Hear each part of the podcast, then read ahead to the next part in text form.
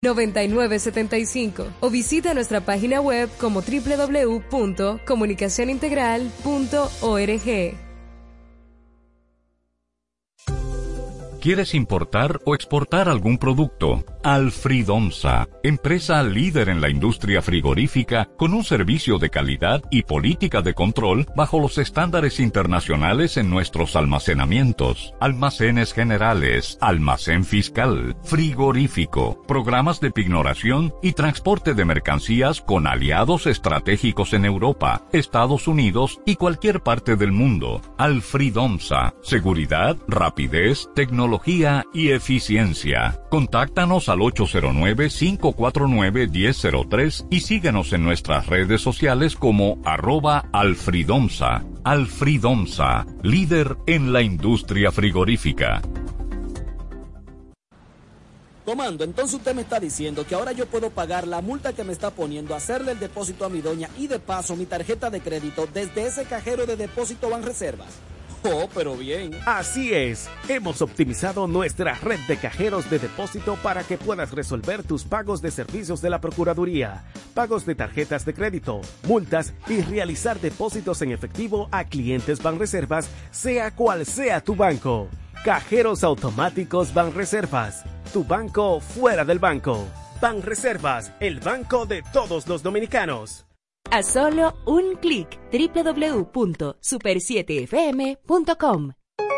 El ritmo del país lo marca nuestro equipo de comunicadores por la Super 7. Buenos días.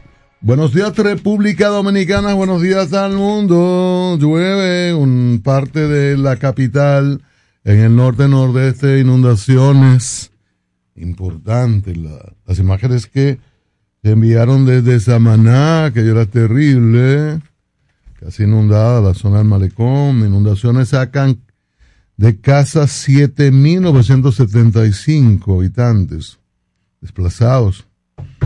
Y se están siete comunidades. Aquí en la ciudad capital hay una agüita, ¿verdad? Sí, señor. Como entre Jarina y que quiere llover un poquito más fuerte, probablemente en, en puntos Distrito Nacional y la provincia de Santo Domingo esté lloviendo con mayor intensidad. Porque ya esto es grande. Muy. Así que buenos días y felicidades a República Dominicana que quedó en segundo lugar. felicidades a los colombianos. Tenían como 8 y 0, nunca habían ganado. Y ganaron en la República Dominicana. Así que felicidades a tus y caramba, uno lo lamenta, pero hay que felicitar al ganador. Compañeros, compañeras. Buenos días, desde la 107.7 en la República Dominicana, en su dial www.super7fm.com para todo el mundo y más allá.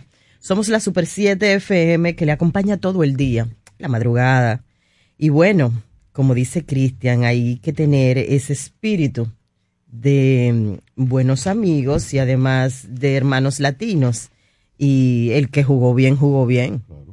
Felicidades a los paisas, una manera eh, más cálida de felicitarlos, no de estigmatizarlos, porque hay una relación muy bonita entre Colombia y República Dominicana de manera institucional y también de manera eh, día a día. Esto pasa igual que con Venezuela. Como pueblo, eso es una, un asunto natural, como si, como si muchos indígenas eh, vinieron, llegaron y desde ese tiempo estamos muy conectados. Así es que eh, felicidades a ellos que se van con el premio para su país, que es un momento muy bonito. Los dominicanos lo hemos vivido mucho y ayer veía en las esquinas, me tocaba docencia y hasta muy tarde, entonces veía en las esquinas algo que tenía mucho que no veía.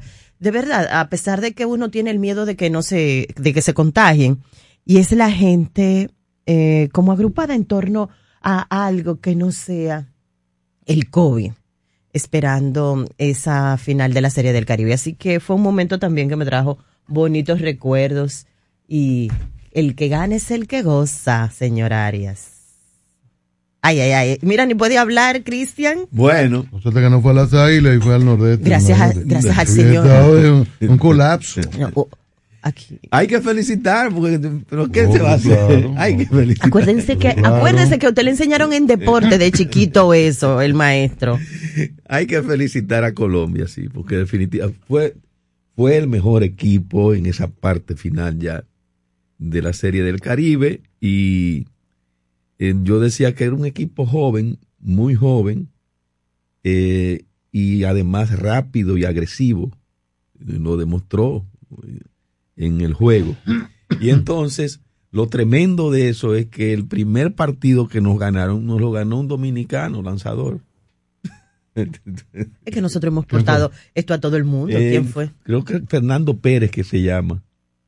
Señor. Y, y- y es dominicano y nos ganó ese primer juego. Y digo, bueno, vamos a esperar. De todas maneras, aquí estamos reafirmando el saludo para los amigos oyentes de Super 7 en la mañana que están desde temprano y dando la bienvenida, abrazando a los que se suman a partir de ahora para acompañarnos hasta las 10 con todo el contenido que tenemos preparado para hoy. Gracias por estar. Es viernes, el cuerpo lo sabe y seguimos. Julián, ¿cómo está usted? Buenos días, buenos días. Bueno, hoy es viernes, ¿no? ¿verdad? Usted debió estar aquí. Viernes Ay, sí. 4, 4 de febrero, ¿no? ¿verdad? Eh, no me gusta ese eslogan de chico, pero ni modo. Eh, No tiene que gustarle, no tiene que gustarle, no hay problema. ¿Y tú no vienes para no me acá? gusta, no me- ¿Eh? es un eslogan de tigre, es un eslogan de tigre. Lo asumo, no lo asumo menciono. con muchísimo gusto. Sí, hombre, se No. ve bien. Pero tú no vienes para acá, eh, no me saltes, no me puentes, como decimos en oratoria. ¿Tú crees que con esta agüita lloviendo, un Oiga. chocolate caliente? No, ¿verdad que ese por allá? Usted es un señor mayor. La gente de 70 Yo voy a la coger para allá, Mohamed. Les recuerdo que en el sistema Pero acá, capitalista el trabajo no es para eh, ¿verdad? divertirse. En el contrato no dice que es virtual. Sí, hay una cláusula en el contrato que dice no, virtual. no, no, no, De abogado, vez en no, no, cuando. no, abogado, no, no argumente por ahí, Ah, sí. que se le va a caer el argumento. No. Se parece a la, a la persona que le pidieron los documentos y lo mostró digitales. Entonces protestó que cómo va a ser que esos son los documentos. Entonces, cuando hicieron la ley, no había eso. O sea, no. Él lo sabe bien. Pero bien, eh, aquí estamos. Aquí estamos. Los datos sobre las inundaciones. 19 provincias en alerta, eh, 1.595 casas afectadas, 7.975 desplazados, 7 comunidades incomunicadas, 7 poblados y 20 acueductos afectados. En provincias en alerta amarilla, Montecristi, Espaillat, Puerto Plata, Valverde, Santiago, La Vega, Atomayor, Samaná, Monseñor Noel y Duarte.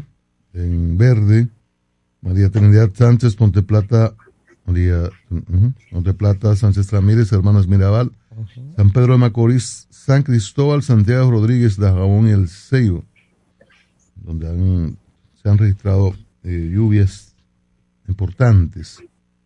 Así que, bueno, Medio Ambiente anunció que mantiene cerradas áreas, las áreas protegidas, un estricto protocolo de evacuación para reducir riesgos eh, hasta que las condiciones del tiempo mejoren. Ante las áreas restringidas, Itania, pero que no te para ni la lluvia. Está el Morro, Parque Nacional, el Morro, Cayo Arena, Parque Nacional de Montecristi, el Monumento Natural Saltos de Damajagua.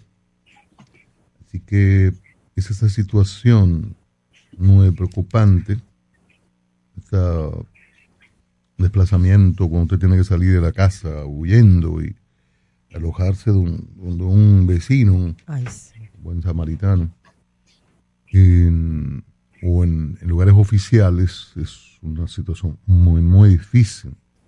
Las personas resisten hasta el último momento, porque no es fácil dejar lo suyo, con riesgo de robo, pero además las molestias en otros lugares. Eh, es una situación tremenda.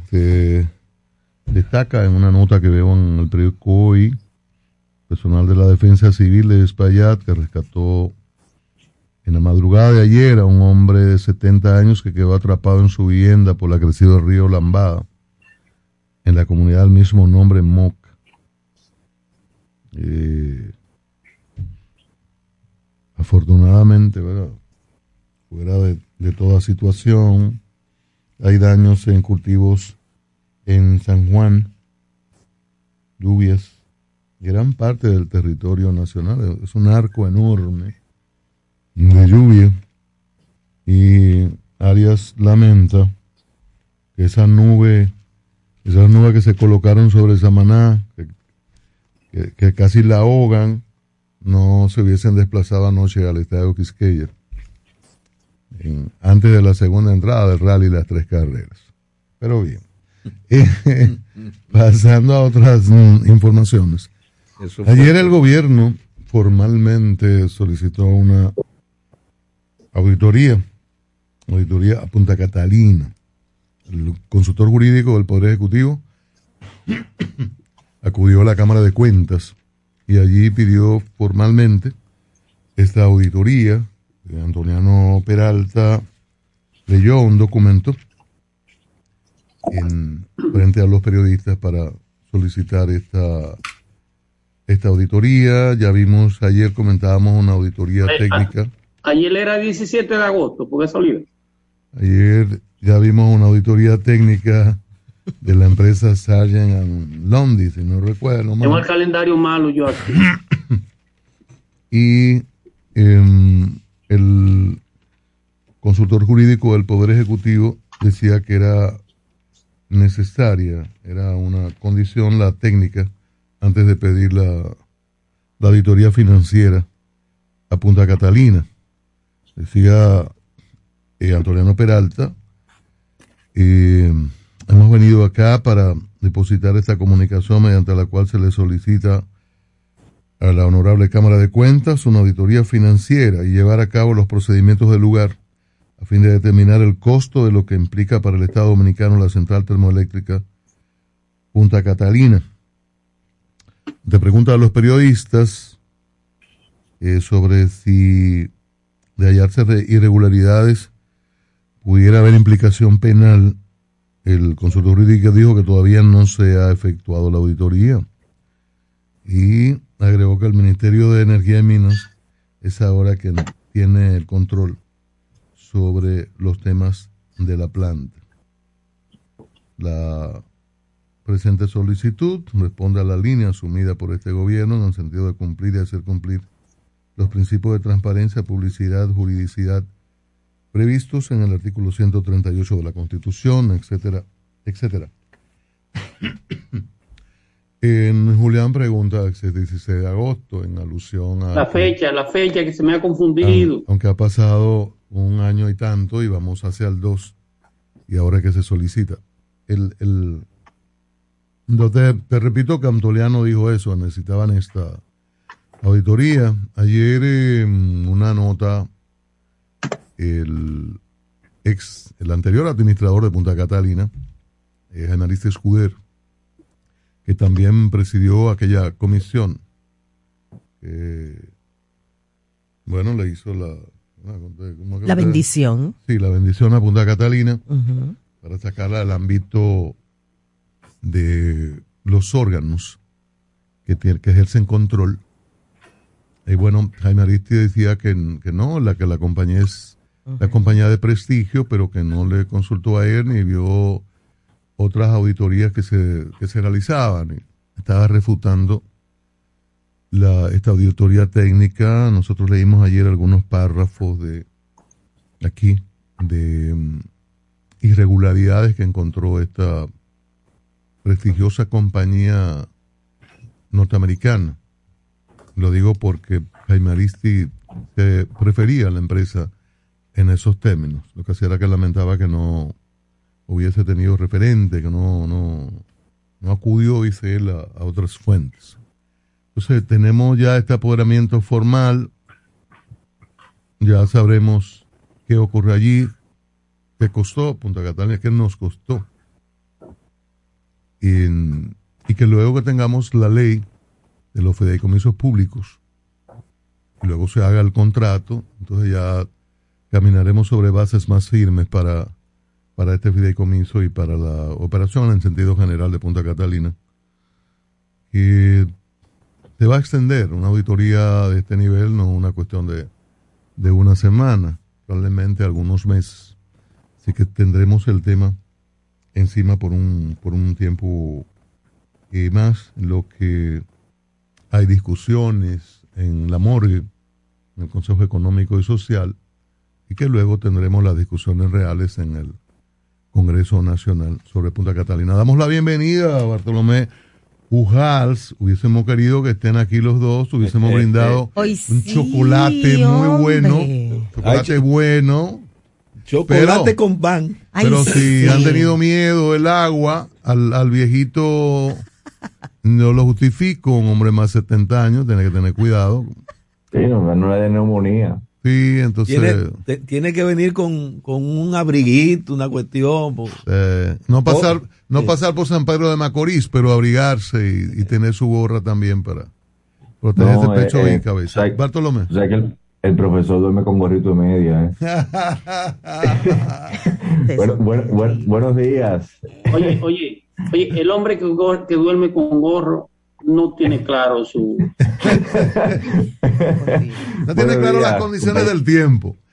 Buenos días, No. compañeros y compañeras. El hombre que, gorre- que duerme con, con gorro tiene problemas. Con gorrito de media. Buenos días, compañeros y compañeras. Y buenos días a toda la audiencia de la Super 7 que eh, nos privilegia con su sintonía.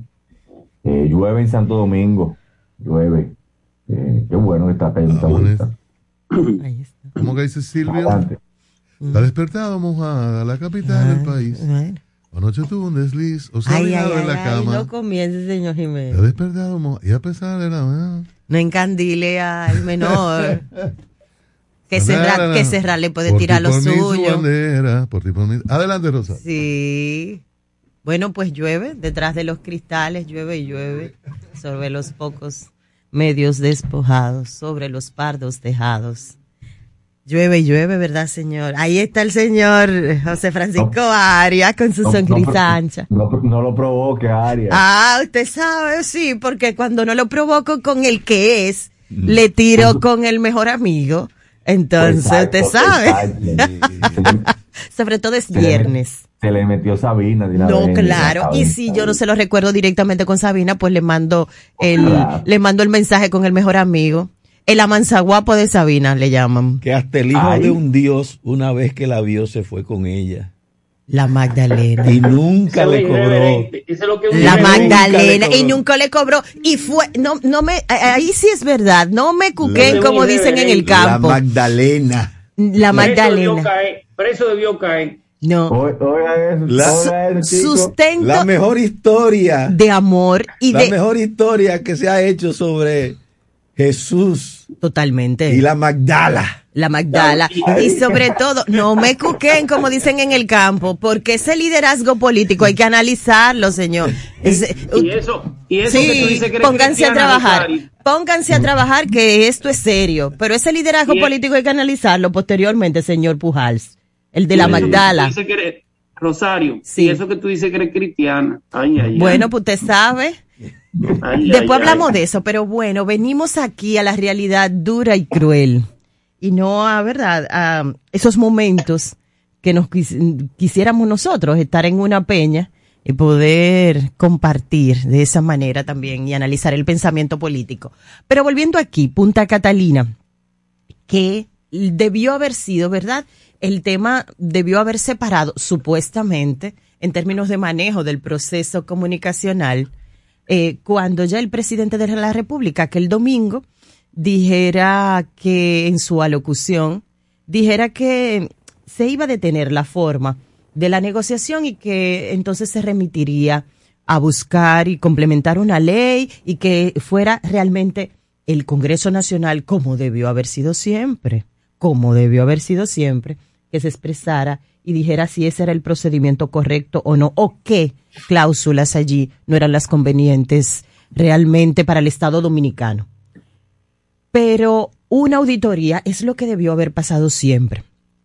Y sin embargo hay aspectos que a mí me llaman poderosamente a la atención, que independientemente de esta auditoría o de una que venga, sí, porque eh, debe ser un instrumento permanente de medición de gestión. Y yo creo que dentro de, incluso en las conversaciones que eh, hemos sostenido con el mismo Jaime Ariste Escuder, antes de que incluso eh, se diera el cambio de gobierno, está estipulado dentro de las políticas para que pueda funcionar de manera gerencial la, la plan, las plantas. Una auditoría permanente porque tiene varios componentes que hay que ir evaluando.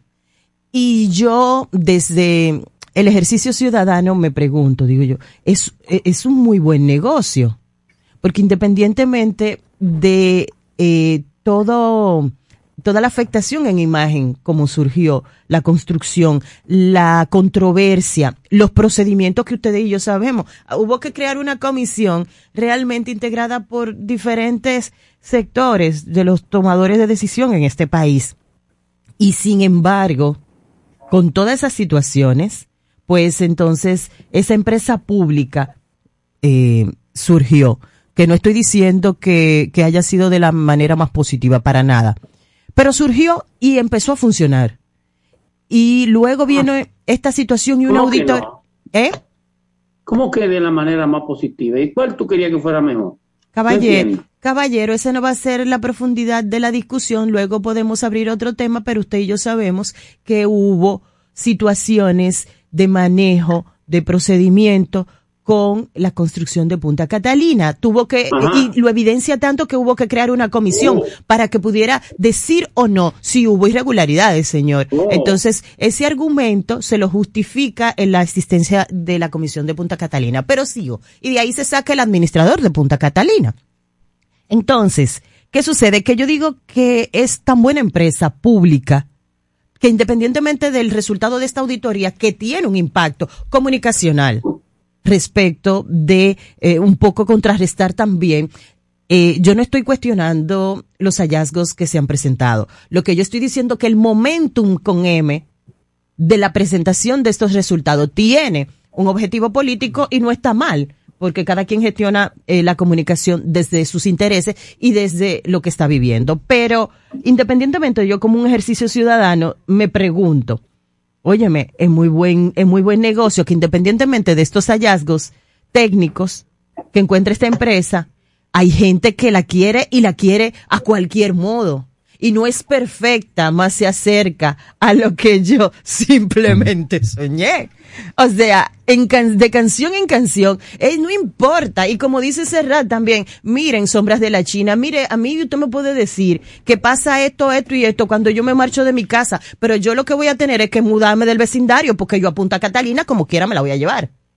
Y entonces hago el ejercicio, caramba, si hubiese sido con técnicos del Estado comprometidos, si hubiésemos querido y toda esa capacidad técnica instalada que tiene la República Dominicana, pues hubiésemos tenido una gran empresa entonces. No hubiésemos tenido que ir a fideicomiso, no hubiésemos tenido que depositar en manos de mm, otros intereses que yo no estoy diciendo que sean buenos o que sean malos, sino que la hubiese podido tener el Estado. ¿Eh? ¿Qué pasa? Nosotros no vamos a ser capaces nunca de mantener una empresa estatal bien funcionando y cuando pasamos a la parte privada, entonces sí aparece la habilidad y el éxito. Es una pregunta que tenemos que hacernos los dominicanos, no con el PRM, con todos los partidos políticos que aspiran a dirigir esta nación. Vamos a los comerciales y seguiremos con esta importante discusión. El PLD está convocando para dejarle ese plato ahí a los que están en esta ronda, faltan en esta ronda, a una reunión para... Diablo, pero es demasiado temprano. Se informará de los avances en la implementación de la línea organizativa y electoral y se procederá a la selección de las y los aspirantes a la precandidatura presidencial para las elecciones del 24. Oh, pero, pero, pero por Dios. La Super 7 en la mañana, una opción diferente para mantenerse informado del acontecer nacional e internacional desde las 6 de la mañana por la Super 7. Comando, entonces usted me está diciendo que ahora yo puedo pagar la multa que me está poniendo, hacerle el depósito a mi doña y de paso mi tarjeta de crédito desde ese cajero de depósito Banreservas. Oh, pero bien. Así es, hemos optimizado nuestra red de cajeros de depósito para que puedas resolver tus pagos de servicios de la Procuraduría, pagos de tarjetas de crédito, multas y realizar depósitos en efectivo a clientes Banreservas, sea cual sea tu banco. Cajeros automáticos Banreservas, tu banco fuera del banco. Banreservas, el banco de todos los dominicanos. A 5, 5, a 5 pesos.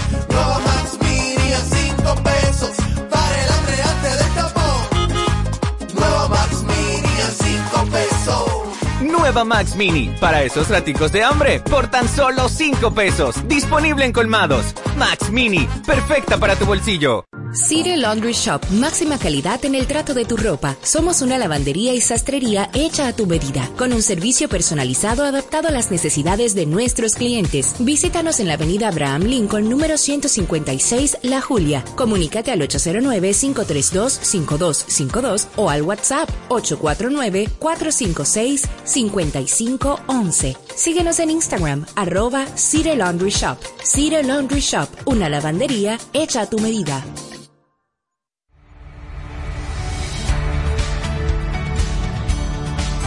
Consejos para el cuidado y uso de los dispositivos tecnológicos.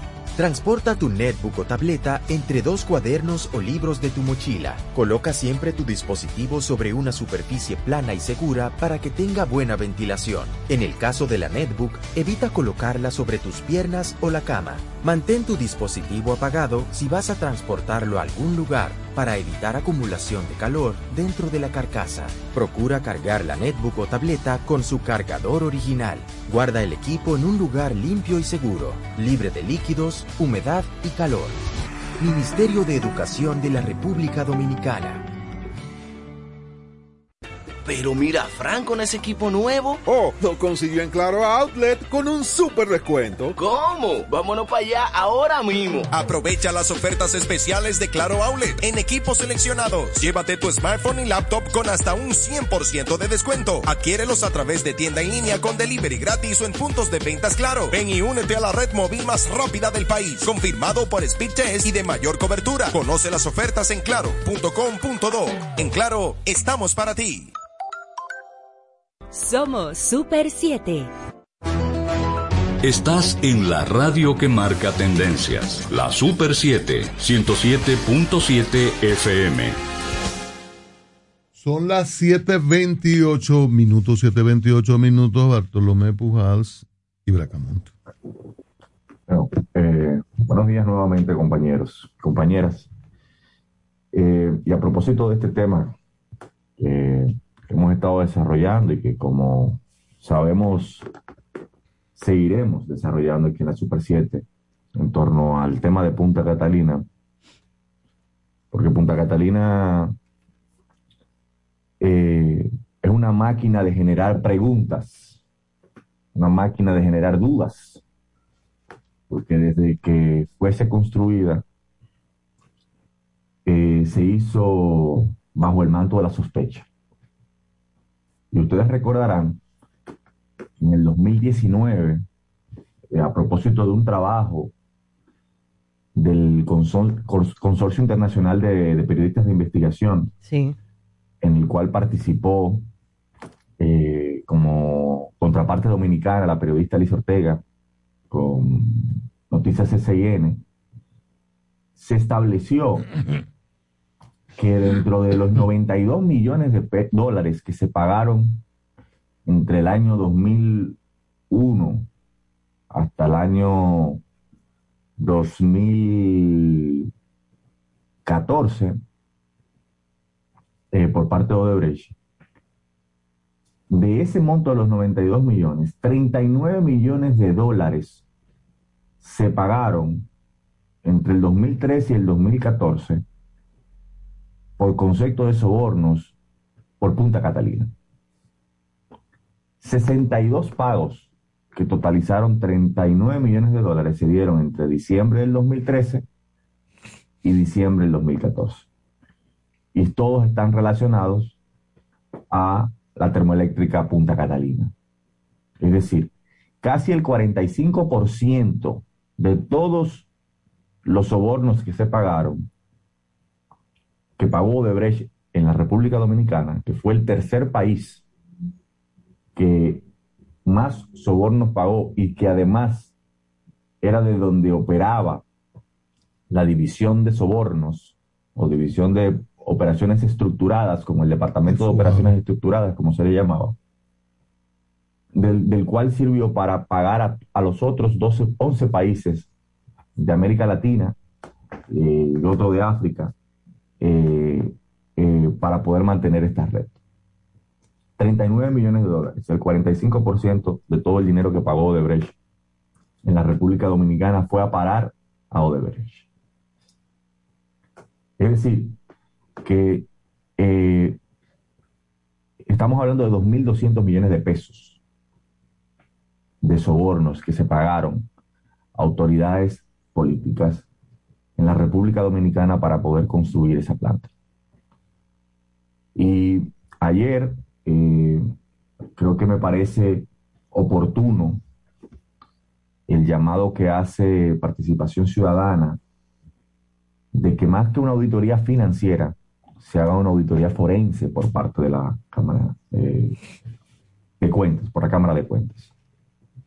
Cuando en realidad dice una auditoría eh, forense, en realidad lo que pide es una auditoría especial, que es aquella que, conforme a la ley de Cámara de Cuentas, se hace en el eh, ejercicio o en, o en el marco de una investigación que pueda arrojar eh, tipos penales. Porque Odebrecht está, incluso hay una investigación en torno al tema de Odebrecht, hay un, un primer caso de Odebrecht, y, y todo lo que tiene que ver con Punta Catalina, hay una investigación con ribetes penales. Me parece oportuna esa observación de que la auditoría, más que financiera, sea una, una auditoría especial eh, para poder profundizar, para poder profundizar en aspectos eh, fundamentales como es el tema de la sobrevaluación, como, la- como el aspecto de la sobrevaluación. Que una auditoría financiera pudiera no arrojar como si lo pudiera hacer una investigación de tipo forense. Porque la gran diferencia es, una auditoría financiera es, bueno, yo tomé unas normas contables y es si cumplí con esas normas contables.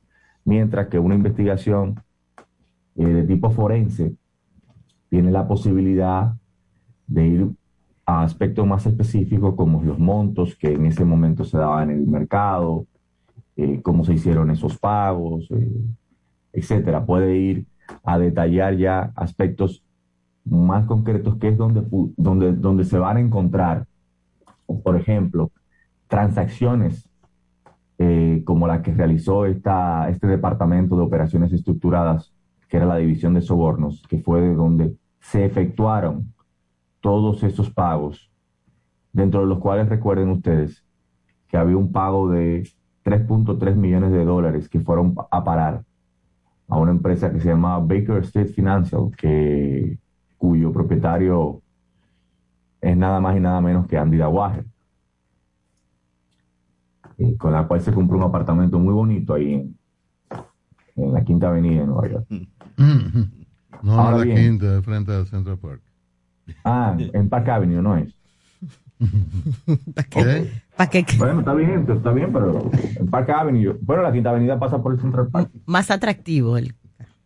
Eh, ahora bien, esto, esto, ya vimos el, el primer informe, ustedes ayer lo comentaba de, de la reconocida y reputada firma Sar- Sargent and London, es una empresa que tiene más de 100 años, eh, es experta en estos temas y llama poderosamente la atención eh, los primeros hallazgos, sobre todo en lo que tiene que ver con el deterioro de Punta Catalina en muchos aspectos, Eh, de problemas eh, que lucen ser estructurales, porque tienen que ver con los cimientos de la, de la planta, eh, que sería interesante que pudiéramos posteriormente conversar con algún ingeniero estructuralista o eh, que nos pueda eh, dar mucho más luz sobre estos aspectos que son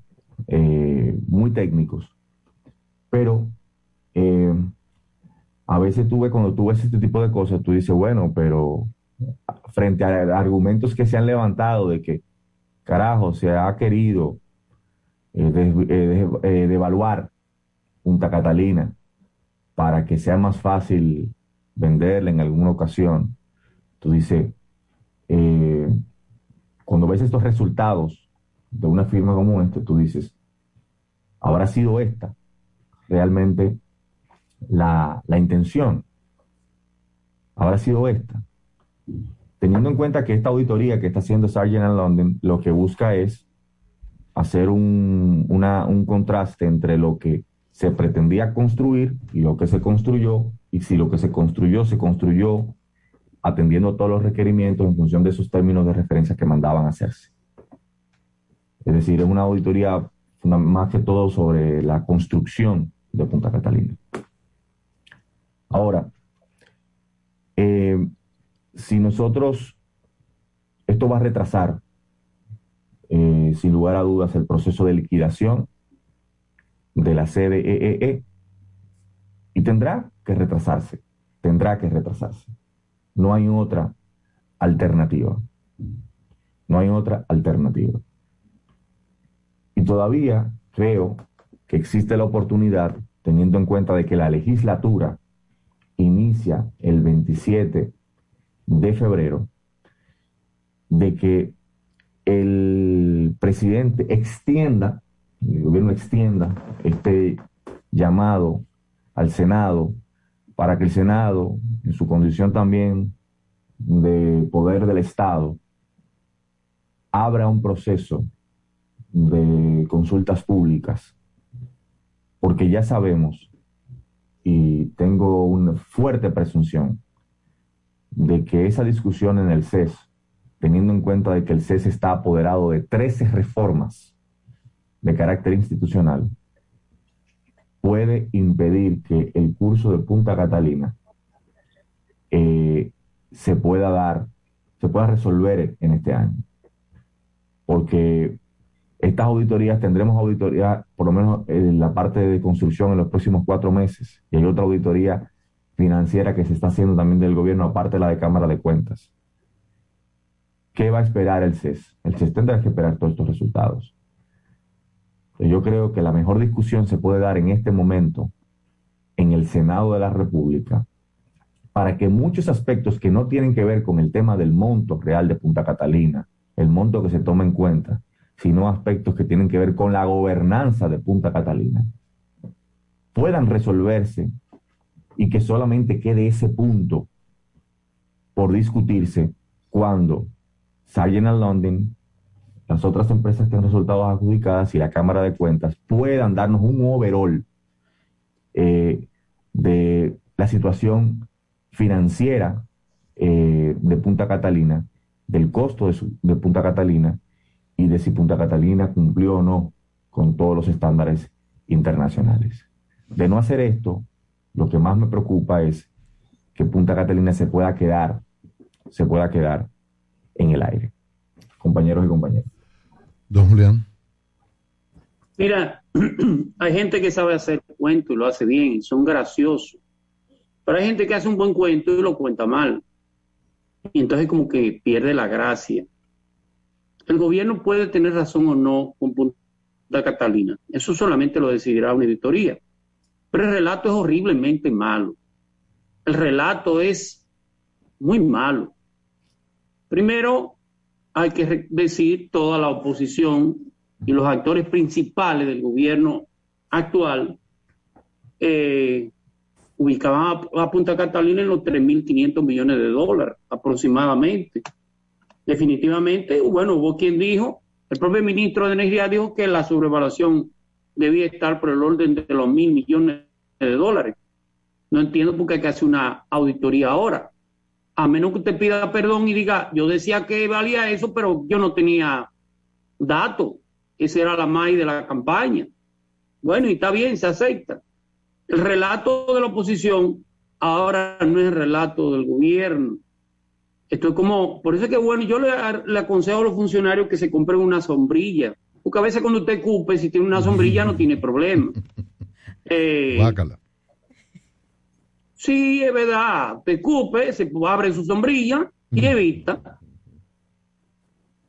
La propia senadora del distrito, mi gran amiga, que yo quiero mucho, Faride, hablaba de, de una sobrevaluación de casi mil millones de dólares. Ese era el discurso. El discurso fue a tal nivel y tuvo que ver con Odebrecht, que el gobierno pasado decidió formar una comisión por un decreto. Fulano, fulano, fulano, fulano y fulano. Yo quiero mencionar a tres de ellos. Jaime Ariti Escuder había, tenía un precedente muy contrario a la gestión del PLD porque había escrito un libro de la Sunlan. Eh, Celso Marrancini, empresario, y por supuesto eh, me falta uno, me falta, ah carajo, la memoria es terrible. Ah, eh, Se- Servio Tulio Castaño Guzmán. Y Pepín Corripio, y Pepín Corripio también. Sí, Servio Tulio. No, y Bueno, Pepín por ese Corripio. no estaba, yo quiero mencionar, pero usted mencione ese, yo quiero mencionar tres por mi Ah, está bien, pero ok. Eh, esos tres. ¿Y por qué? ¿Por Oye, qué nada más quiere tres? A él. ¿Por qué nada más quiere tres? No, porque déjeme terminar mi relato, mi cuento, porque si no adelante. se me pierde el hilo. Adelante, adelante. Eh, le menciono esos tres ¿por qué? porque esa comisión fue des- desacreditada al total. Es una vagamundería, eso es para tapar la impunidad, eso es un robo, bla, bla, bla, bla, bla, bla, ¿Cuál es bla. la carta, Julio? Bueno, bueno, a tal nivel que esa comisión que evacuó una decisión y dijo esa comisión que eh, los contratos se vean- no había ningún tipo de irregularidad en Punta Catalina, con excepción, decían ellos, de que había que reformar la ley 340 para colocar que cuando solamente apareciera un oferente hubiera que volver a hacerse. Fue la recomendación. Y yo recuerdo que ese informe, creo que no sola- solamente no lo firmó el ingeniero Flores. Después, Servio Tulio, mi, mi amigo y colaborador del programa, dijo, yo lo firmé porque me ordenaron. Eso nunca lo entendí. Un hombre viejo usted no le ordena que firme algo con lo que no está de Que acuerdo. le ordenaron. Fueron sus palabras. Diablo, yo no recuerdo esa frase, a- pero quisiera que no la haya pronunciado. Ja- Jaime Ariti, Jaime Ariti dijo, perdón lo de Servio Tulio, lo aclaro, no lo dijo con esas palabras, pero dijo que no estaba de acuerdo con el informe, aunque sí lo firmó. Él entró al principio. Yo infiero que fue que se lo ordenaron, pero él dijo, yo no estuve de acuerdo, pero lo firmé. El otro fue Jaime Aristi, que salió, se ganó la loto, se lo administrador de ahí, de Punta Catalina. Y vuelvo no al, tema de la sombrilla y, y, y escupir para arriba. Y por último, Celso Marrancini. Todos firmaron. Entonces, en ese relato de que Punta Catalina era un gran robo y un gran fraude, por supuesto que ese informe de la comisión fue desacreditado al máximo. Ese era un informe de la impunidad, fundamentalmente. Sí. Bueno, pero viene este gobierno y arranca Punta Catalina. Oh, oh. Y este gobierno va a poner a dirigir el fideicomiso a una persona seria y honesta y que va a sacar, va a preservar a Punta Catalina. Oh, oh. Pero al que escoge uno de los que firmó el informe, que dijo que no había problema. Y ahora, con el revés de la prisa, porque el propio gobierno ha reconocido que no tiene una legislación del fideicomiso público, con la prisa que el propio presidente en un acto, si usted quiere, eh, un acto de reconocimiento dice, no puedo seguir para adelante y decide mandarlo al CES. Error. Y ese sigo con el relato de los errores. El CES no busca nada en eso. Porque usted no puede mandar un proyecto al Senado, al Congreso, y si el proyecto sale mal, decir, eh, lo voy a mandar al CES. No, señor presidente, usted lo mandó al Congreso. Y el Congreso no puede dejar de conocerlo porque usted diga que lo va a mandar a otro lado. A menos que usted decida retirarlo porque el Senado no puede modificar lo que usted mandó, porque ese es un decreto, ese es un contrato ley. Por lo tanto, usted o se aprueba como está o se retira y usted lo introduce de nuevo. Hice por último ahora pone- vemos la- el tema de pedirle a Cámara de Cuentas que lo audite. Perfecto. Cámara de Cuentas primero no tiene que pedirle a nadie que audite nada. Ese está en su- dentro del rol de la ley 1004. Ese es su rol de, de la esencia de Cámara de Cuentas. Pero volvemos a, por eso se saca el relato de nuevo de la sobrevaluación de la empresa tal, que es posible que esté sobrevaluado. ¿Cómo no? Lo que nunca he visto de- hoy decir a nadie decir que los contratistas sobrevaluaron. Este es el único lugar donde los políticos tomaron soborno y los contratistas son, son la Madre Teresa de Calcuta o la, o la Virgen del Santo Niño de Atocha. El relato, no digo que no tenga razón el gobierno, Cámara de Cuentas tendrá que hacerlo, pero el relato es malo. El relato es como salir de un error para el otro, y otro para el otro, y otro para el otro. Y entonces se va rellenando en el camino. No, creo que, y se lo, es un consejo que le da este humilde servidor al presidente, que bueno que envió al consultor jurídico, a que todos respetamos y queremos. Sabemos la, la hidalguía del profesor Antoliano Peralta, la caballerosidad y la honorabilidad de él. Nadie lo pone en duda. Que el presidente se retire un poco de eso y deje que esas cosas fluyan. No significa que retire el gobierno, que siga haciendo lo que tiene que hacer, pero que se un poquitito de distancia en lo personal, porque de error en error es como el que tropieza y quiere pararse con los codos, o quiere pararse con la cabeza. Se va a pelar, ¿eh? Se va a pelar. Entonces el relato no está bien, el relato está mal hecho. Y el relato, aunque usted no lo crea y usted lo llene de voces, y me acuerdo un poeta africano que decía, eh, el, el más leve susurro de verdad calla mil trompetas de mentiras. Cójanlo suave. Ya metieron la pata con el fideicomiso. Esténse tranquilo, háganlo bien ahora. Ya dejen que eso fluya. Si tienen razón, la tendrán. Pero espérense. No se desesperen, no se desesperen. No sigan cometiendo error tras error. Y repito, el gobierno en todo ese robo ha puesto uno de los que firmó y dijo que no había robo. Y entonces, ¿a quién le creo? Arias. Bueno. Ofrezco, el profesor.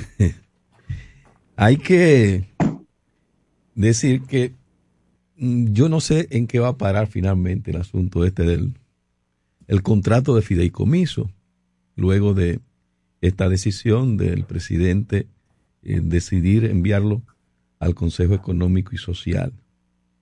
Eh, eso eh, se supone que al enviarlo al Consejo Económico y Social, independientemente de que el presidente haya manifestado que eh, quiere que el Senado aplace su aprobación hasta tanto se debata en ese escenario del Consejo Económico y Social, pues realmente tienen que retirarlo del Senado y, dejar sin efecto prácticamente lo que haya decidido eh, la Cámara de Diputados, la aprobación en la Cámara de Diputados. Pero se supone que por lo menos, por lo menos, eh, será reformado. Si, si van a hacer el fideicomiso, pues el contrato será reformulado. Eh, y, y- y en lo concerniente a esa comisión técnica, tendrán que transformar todo eso. Y uno no sabe también si eh, mm, con, este, con esta petición de auditoría tendremos otro valor de la termoeléctrica Punta Catalina. Dice que son 2.300 y tantos millones de dólares el valor que tiene actualmente. Pues es probable que con esta auditoría que se haga en la Cámara de Cuentas tengamos otro precio. De como resultado esa evaluación, pues de como resultado otro valor de la planta. Y entonces también eso tendría que replantearse.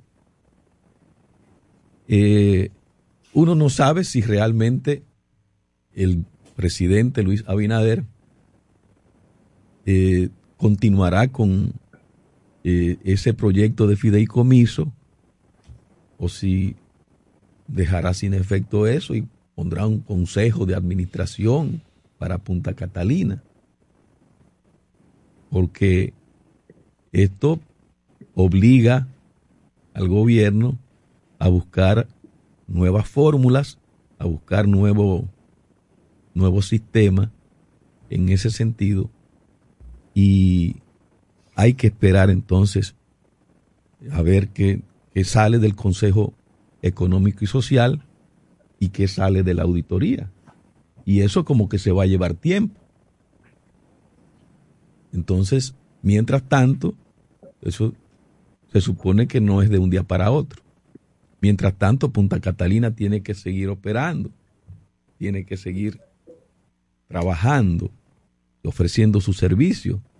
Servicio que es, es sumamente importante para eh, el sistema energético nacional porque aporta el 30% de la producción en ese orden.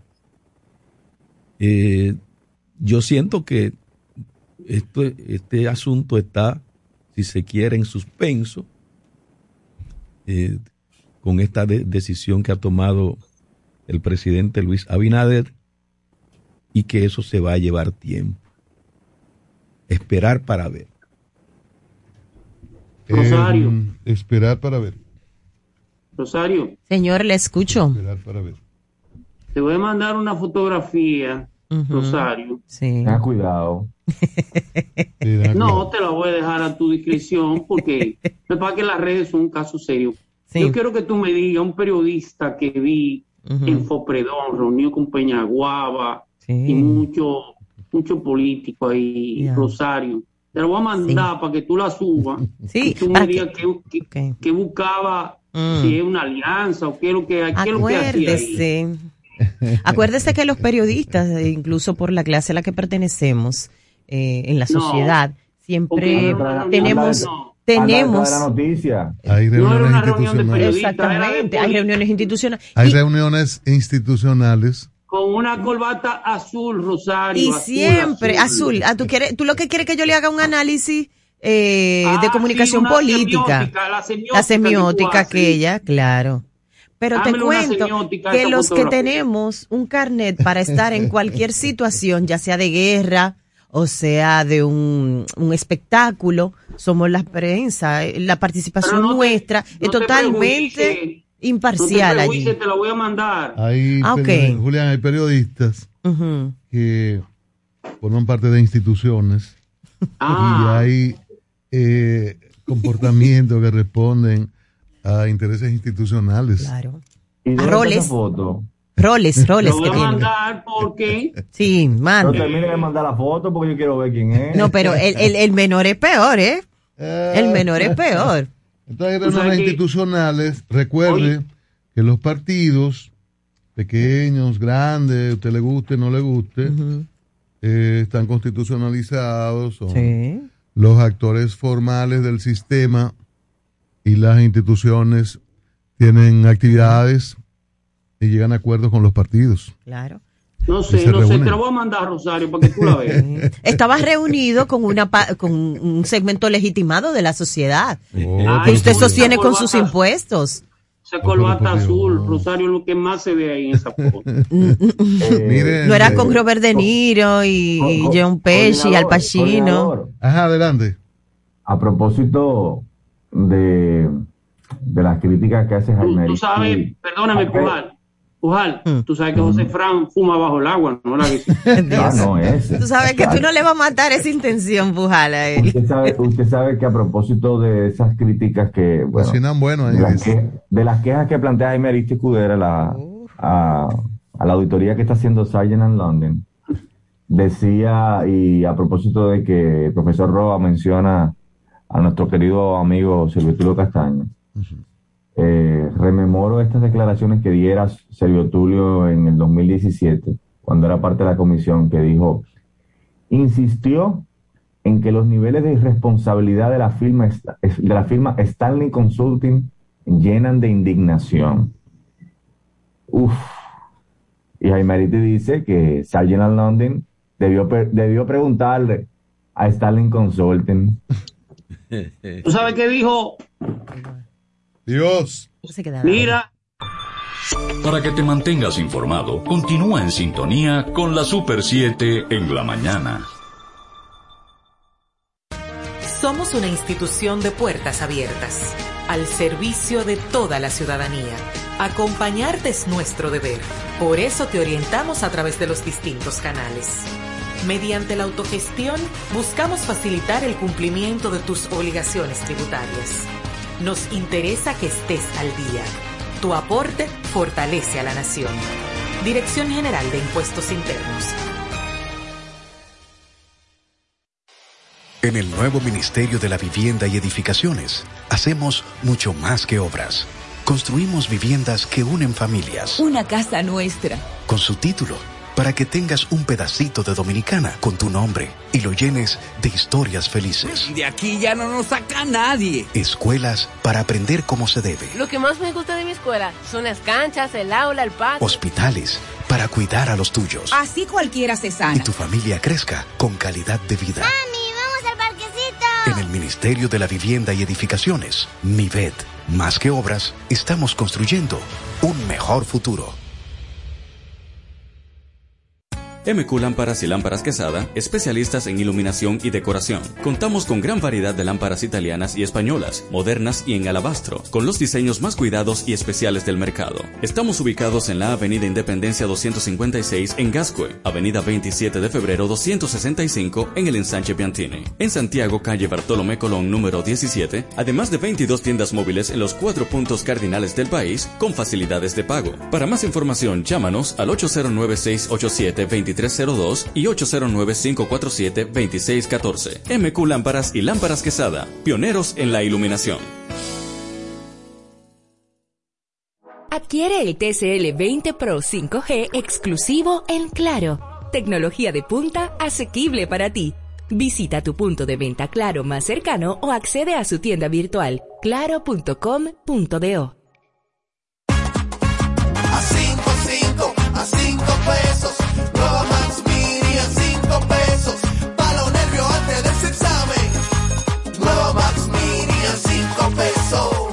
Nueva Max Mini, para esos raticos de hambre, por tan solo 5 pesos. Disponible en colmados. Max Mini, perfecta para tu bolsillo. Mira tú, que estás chateando en el celular. Ven a vacunarte. ¿Qué estás esperando? Solo faltas tú. Yo tengo mis tres vacunas. Mi esposa tiene sus tres vacunas. No le podemos dejar esto solamente al gobierno, porque es para bien para todo. Ya yo me vacuné. Ahora Te toca a ti. Vacúnate ya para terminar con la pandemia de una vez por todas. Vacúnate RD. La sociedad necesita información independiente y profesional con valores sociales. Queremos dar voz a la ciudadanía. Sé parte de nosotros. Conoce nuestro portal informativo www.super7fm.com. Una visión crítica e informativa del panorama internacional en la Super 7 en la mañana. El gobierno, el gobierno dominicano acaba de entregar la ciudadanía privilegiada al español Felipe González. Felipe González Márquez, expresidente del reinado de España y uno de los líderes del Partido Socialista Obrero Español. Felipe González es el presidente que en el periodo democrático ha durado más tiempo en la presidencia de España y fundamentalmente solamente superado por el periodo de la dictadura de Francisco Franco. Pero la, la gran obra de Felipe González no está solamente en haber durado más tiempo el poder en España, sino en haber construido todo el proceso democrático español, sobre todo al final de la dictadura. Hay que recordar que en el año 75, con la muerte de Francisco Franco y el reconocimiento del rey de nuevo, el estable- restablecimiento de la monarquía, se produce en España un vacío de poder que, gracias a Dios y a un hombre de la talla de quien fuera el presidente de la transición, que, ¿cómo se llamaba? No recuerdo bien en estos momentos, que el aeropuerto tiene, lleva su nombre, Barajas, ¿no verdad? Adolfo eh, Suárez. Adolfo Suárez, el aeropuerto, el, el presidente de la transición lo fue Adolfo Suárez, que innegablemente pudo dar entrada a la democracia en España. Adolfo Suárez logró reunir a los dos líderes en una especie de antípodas de la política española. A Santiago Carrillo de la izquierda española y a un joven de menos de, de 34 años como lo fue Felipe González, que salía de la universidad, de las universidades españolas, sobre todo de la Universidad de Sevilla. Bueno, pues fundamentalmente con esta transición y la haber ganado las elecciones Felipe González en el año 82, se producen todos aquellos cambios que han surgido para que España sea lo que hoy es en día. Los famosos pactos de la Moncloa o el Palacio de la Moncloa, donde toda la sociedad española, política y civil, logró ponerse de acuerdo para fortalecer el gobierno democrático y evitar de nuevo volver a caer en dictadura. Si España es lo que hoy en día, se lo debe esos famosos pactos de la Moncloa que permitieron a España no solamente tener estabilidad política, sino también crecimiento económico. Creo que reconocer Felipe González, y aunque es un hombre de luces y sombras, como todos los seres humanos, y su gobierno al final se ve empañado por algunos, unas acusaciones y algunas pruebas de actos de corrupción, hay que reconocer que las luces de Felipe González son muy superior a la sombra que pudo haber tenido sus gobiernos y que éste decidiera y aceptara recibir la ciudadanía dominicana es un gesto de el amor y el aprecio que tiene por el pueblo dominicano. Enhorabuena. Creo que es un gran gesto del presidente Luis Abinader, este reconocimiento, y es un reconocimiento del presidente González, Felipe González, de ser dominicano. Un orgullo para la República Dominicana que un ciudadano español y ya dominicano como Felipe González forme parte de nuestra patria. Bienvenido sea y qué bueno. Bienvenido, presidente González. El día, la próxima semana, volveremos con otros comentarios. A partir de las 6 de la mañana, marcamos la diferencia difundiendo información directa aquí en la Super 7 en la mañana. Son las 8, 2 minutos. 8, 2 minutos. Cristian. Qué foto, oh Dios. Decía, usted está muy. Cristian. Usted la lluvia como que lo. Pero ven acá, pero muy ya activo. Julián, eh, toma un receso. Oh, pero No, pero fui yo ahora la la receso, foto. Julián, aguántate. Pero tú terminaste Dios. ahora mismo. Diga, diga, 30, 30 segundos. A ver. Tú sabes que, tú sabes que Balaguer, cuando estaba en España, escribió un libro sobre la obra de Trujillo. Pero entonces Balaguer cometió el error, Sí. cometió el error, no, pero alabó a Rafael Estrella Ureña. Ajá. Y entonces Balaguer puso a hacerle el prólogo a Osvaldo Basil, que bebía más que el diablo. Y cuando Trujillo vio el libro, le reclamó a. Osvaldo Basil. Y Osvaldo Basil le escribió y le dijo, prólogo escribí, más libros no leí.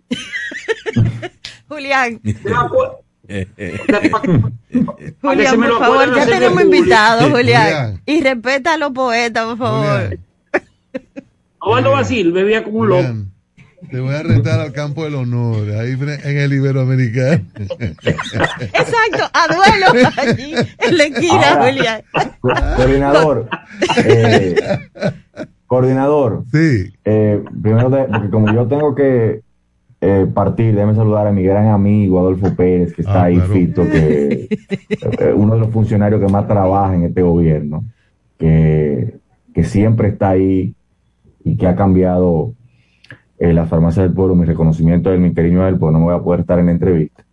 Y a usted, coordinador, eh, una duda que tengo. Yo nunca he visto que en las invitaciones que hace Peñaguaba esa mesa esté vacía. Ahí sí no se come, no se, ahí, sí- ahí sí no se come, no, no se habla, ¿eh? Usted comenzó con, con poesía hoy, por favor. Sigamos con la poesía. Ahí sí no se come, no se habla. Ay, Dios mío. Eh, por hermano cierto, querido, un abrazo. eh, estaba muy bueno el almuerzo. Ni, Prólogo escribí, más libros no leí. Un abrazo grande a Fito, mi hermano. Julián. Ay. Julián. Bueno, aquí está Adolfo Pérez de León, como adelantó Bartolomé, director del programa Medicamentos Esenciales Promesical. Y con él hay que conversar muchas cosas, el abastecimiento de los medicamentos de los hospitales, este, el programa de medicamentos de alto costo. Esto se discutió mucho a propósito de, de COVID. El tema de los antigripales que escasearon en las semanas anteriores, no sé si ya están en, en los centros oficiales, en estas farmacias oficiales. Y, en fin, una serie de temas que tienen que ver con Bromese Cali y la salud de los ciudadanos. Buenos días, bienvenida. Buenos días, muchas gracias. Aquí estamos nueva vez a la orden. Qué bueno, qué bueno. Eh, eh, comencemos por ahí, por, por, por los medicamentos de alto costo, que siempre es un tema muy preocupante porque salud, riesgo de, muerte de personas y la, las dificultades para acceder directamente por limitaciones económicas de esos grupos. Es importante precisar, siempre es importante precisar, de que nosotros solamente tenemos la responsabilidad de la compra de los medicamentos de alto costo y el pago a los proveedores.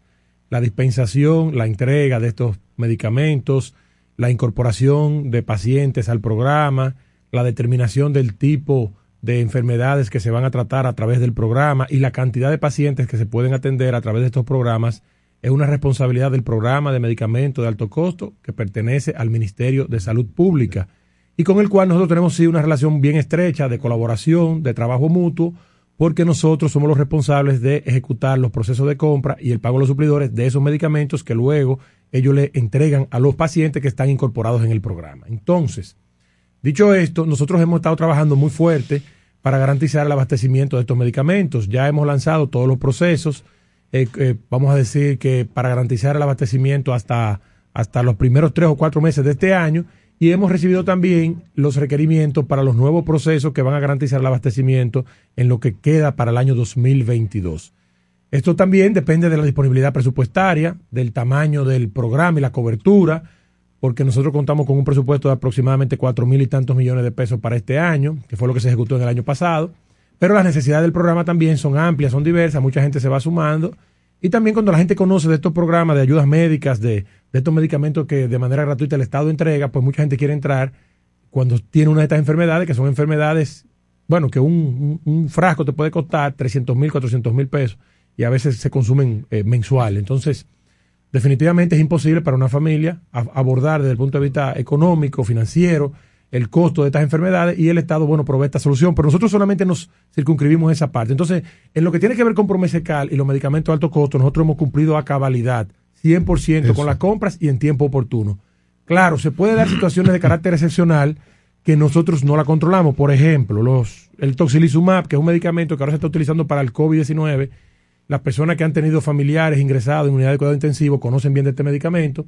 Es un medicamento que originalmente eh, se utilizaba o se utiliza todavía para la artritis reumatoide, pertenece al catálogo de alto costo, pero el fabricante mundial, Roche, decidió solamente especializar sus plantas, sus líneas de producción para COVID, para la concentración de COVID. Entonces, los pacientes que utilizan una concentración distinta para lo que habitualmente siempre existía el medicamento, pues ahora tienen algún tipo de dificultades, pero no es culpa de nadie en la República Dominicana, sino es que la- el fabricante mundial sencillamente paró la producción de esa molécula en esa concentración y decidió destinar toda su producción al tratamiento de COVID. Entonces, bueno, ahí sí se genera una situación difícil, problemática, pero ahí entonces, o sea, ¿cuáles herramientas tenemos a la mano? Porque ese medicamento no se produce ni se fabrica en la República Dominicana. Entonces, sí estamos generando condiciones, abriendo los procesos, dándole mayor oportunidad a nuevos participantes, a nuevas empresas para que puedan buscar también en otros mercados, porque muchas veces ese medicamento se puede fabricar o sea, en el origen donde está el medicamento de innovación, pero también puede estar la posibilidad de que algún otro país tenga la licencia para fabricarlo y se pueda traer entonces a la República Dominicana y compensar la ausencia del mercado de, de producción original, ¿verdad? Entonces estamos generando una serie de diversas estrategias para nosotros lograr tener todos esos medicamentos a pesar de cualquier circunstancia de carácter externo que se presente. Estamos conversando con Adolfo Pérez de León. Él es el director del programa de medicamentos esenciales Promesecal. Y qué bueno esta precisión, porque, Adolfo, porque la coyuntura de, de COVID-19, el pico con Omicron también ha creado muchas necesidades. Un poco un paréntesis, una persona muy allegada a mí le colocaron el medicamento y fue adquirido a través de ese procedimiento que usted dice y eh, que necesitaba el medicamento y, y se, lo, se le proporcionó desde el Estado, desde eh, alto costo.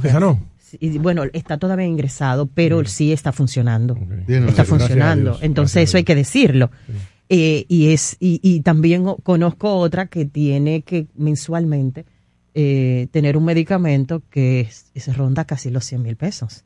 Y también a través de eh, lo que es el programa de alto costo lo está recibiendo. Entonces, eso hay que decirlo. Sin embargo, una pregunta a ustedes en función de esa proyección, porque se sabía que independientemente de que hemos estado combatiendo con la vacuna, eh, todavía el COVID ha la COVID no ha desaparecido.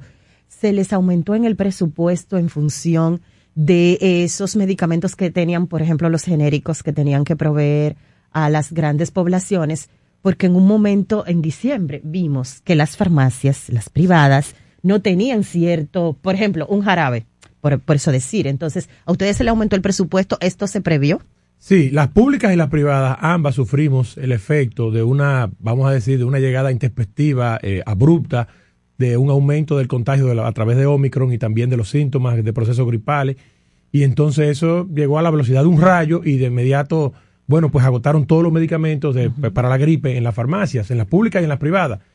Pero son situaciones de carácter también ex- excepcional, situaciones imponderables, porque pasamos de tener 150 contagios de Omicron o de COVID al día y cuando llegó Omicron brincó de 150 a 5000. En Estados Unidos, por ejemplo, pasó de 40 mil contagios por día a un millón de contagios por día. Y entonces esas son cosas que son difíciles de proyectar, de planificar, de establecer, porque nadie a cabalidad puede saber que algo así va a ocurrir y de una manera tan abrupta, tan rápida. Y entonces sí se vio esa situación, sin embargo, nosotros rápidamente eh, actuamos, hemos trabajado y hemos recibido también el apoyo del gobierno central.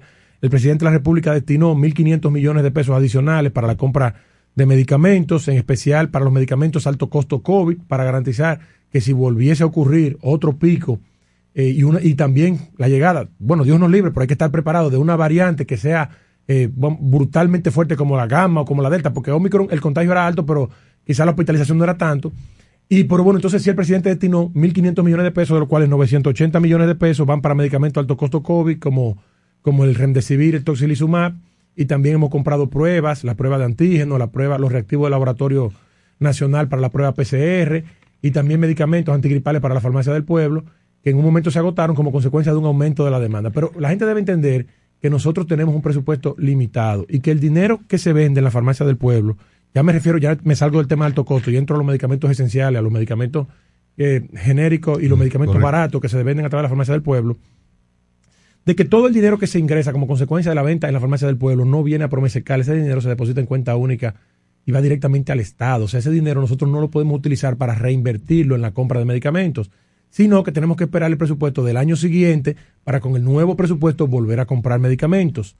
Quiere decir esto en términos sencillos que si nosotros contamos con un presupuesto determinado para un año, para la compra de medicamentos, nosotros solamente podemos servir esa cantidad de medicamentos y esperar al año siguiente para nuevamente servir otra cantidad de medicamentos, por lo que si ocurriese un aumento súbito de la demanda inesperado y tú pudieras estar vendiendo en un mes lo que está proyectado para vender en un año, ese medicamento probablemente se quede desierto en la farmacia durante 11 meses porque hay que esperar el nuevo presupuesto. No es una mala práctica, no es una mala gestión nuestra, es el diseño institucional que tiene Promesecal, es la manera como se funciona allá y son de las cosas que tenemos que repensar y ver de cara hacia el futuro, porque en una farmacia privada se acabaron los antigripales y el dinero de la venta de hoy se utiliza para comprar mañana y otra vez los tramos están llenos. En Promese no, si nosotros tenemos una partida destinada para antigripales al año y se agotó antes de tiempo, entonces tenemos que esperar el año siguiente el nuevo presupuesto para poder volver a comprar.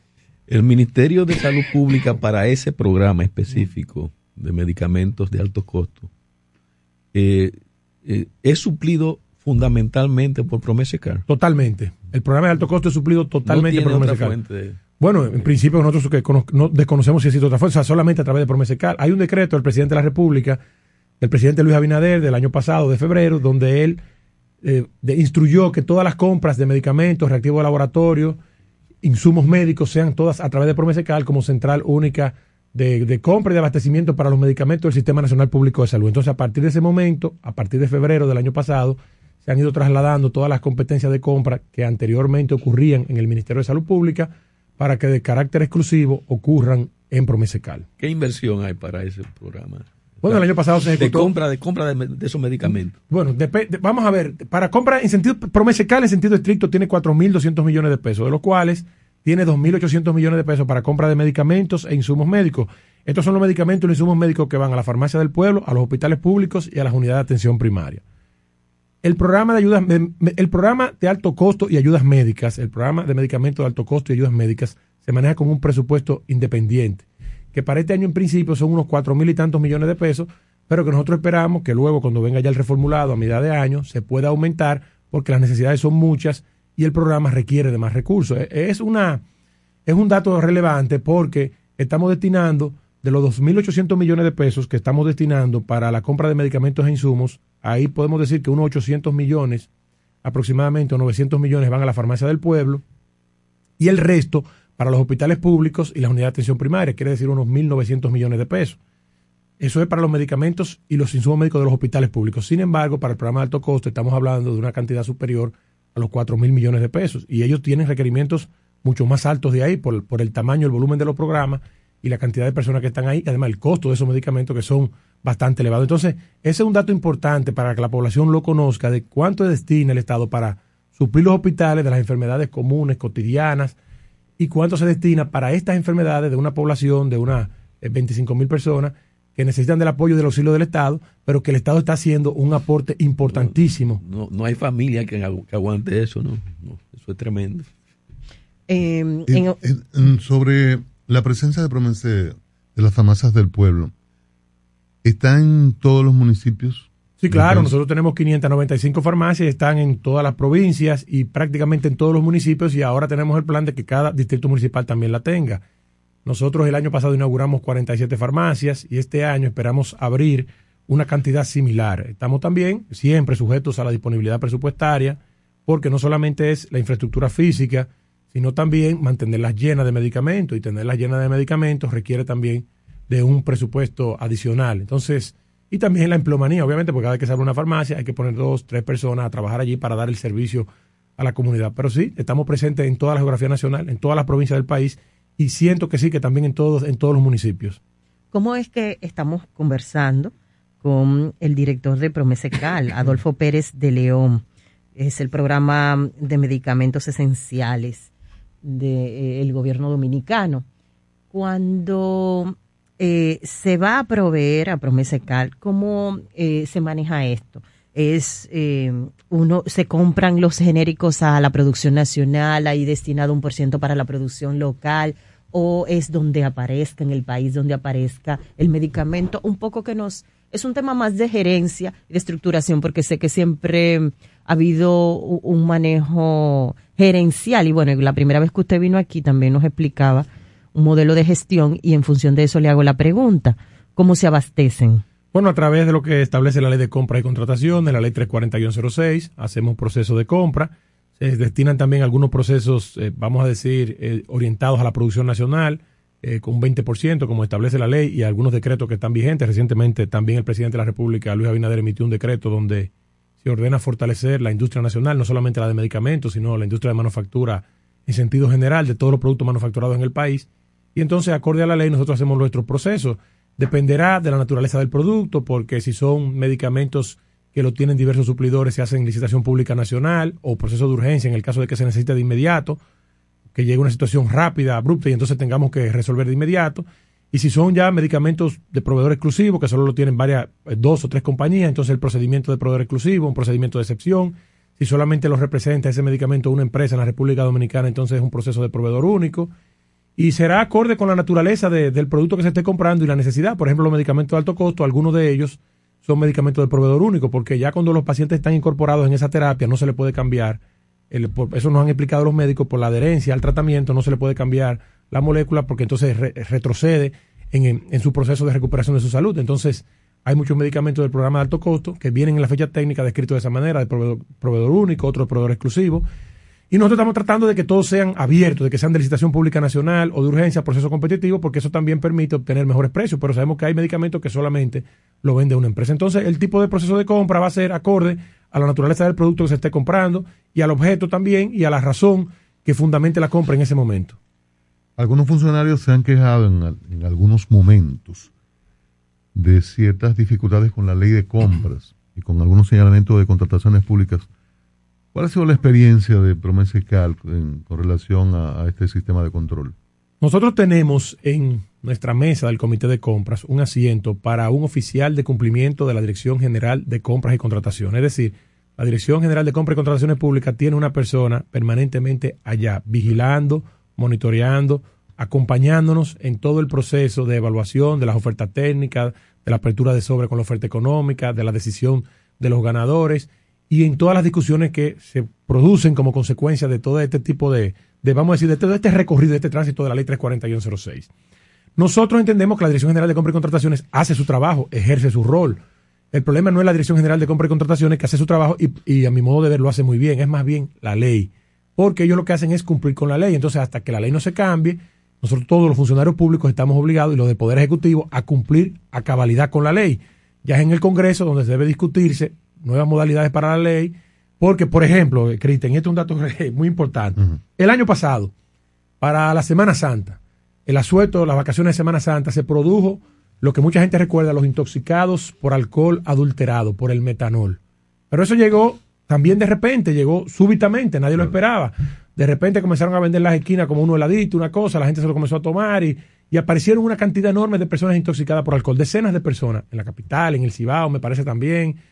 Y entonces el ministro de Salud Pública, que además de ser muy buen gerente, eh, eh, vamos a decir, de un buen gerente allá en el ministerio, también es un excelente médico, de inmediato nos ordenó a nosotros, a través de un requerimiento, comprar un antídoto para los pacientes que llegaran a los hospitales, eh, vamos a decir, eh, digo con el ti. alcohol adulterado, porque pero ese medicamento no existe en la República Dominicana, no estaba disponible, nunca había llegado al país.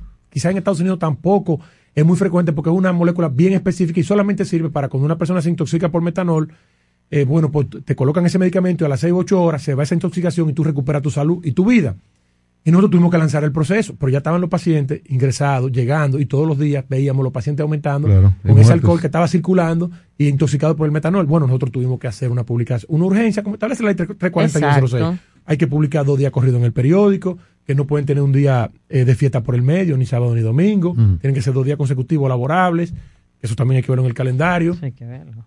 Hay que poner una fase de preguntas y respuestas para que el suplidor te pregunte, tú le respondas, luego un periodo de que tú puedas enmendar el pliego, luego entonces la evaluación técnica, que tú tienes que recibir la muestra, luego una fase de subsanación, hay que verificar toda esa muestra, luego hay que abrir la- el sobre con la oferta económica, luego otra vez revisar, después adjudicar, después hacer un contrato, después darle tantos días Pero para eso te muere el paciente. Y entonces cuando llegó el medicamento, ya los hospitales estaban vacíos, Murieron. una parte y los otros ya se había acabado el problema del alcohol adulterado porque el gobierno de inmediato eh, eh, trabajó en esa parte, relocalizaron toda esa bebida, la recogieron, pararon, controlaron y se resolvió la situación.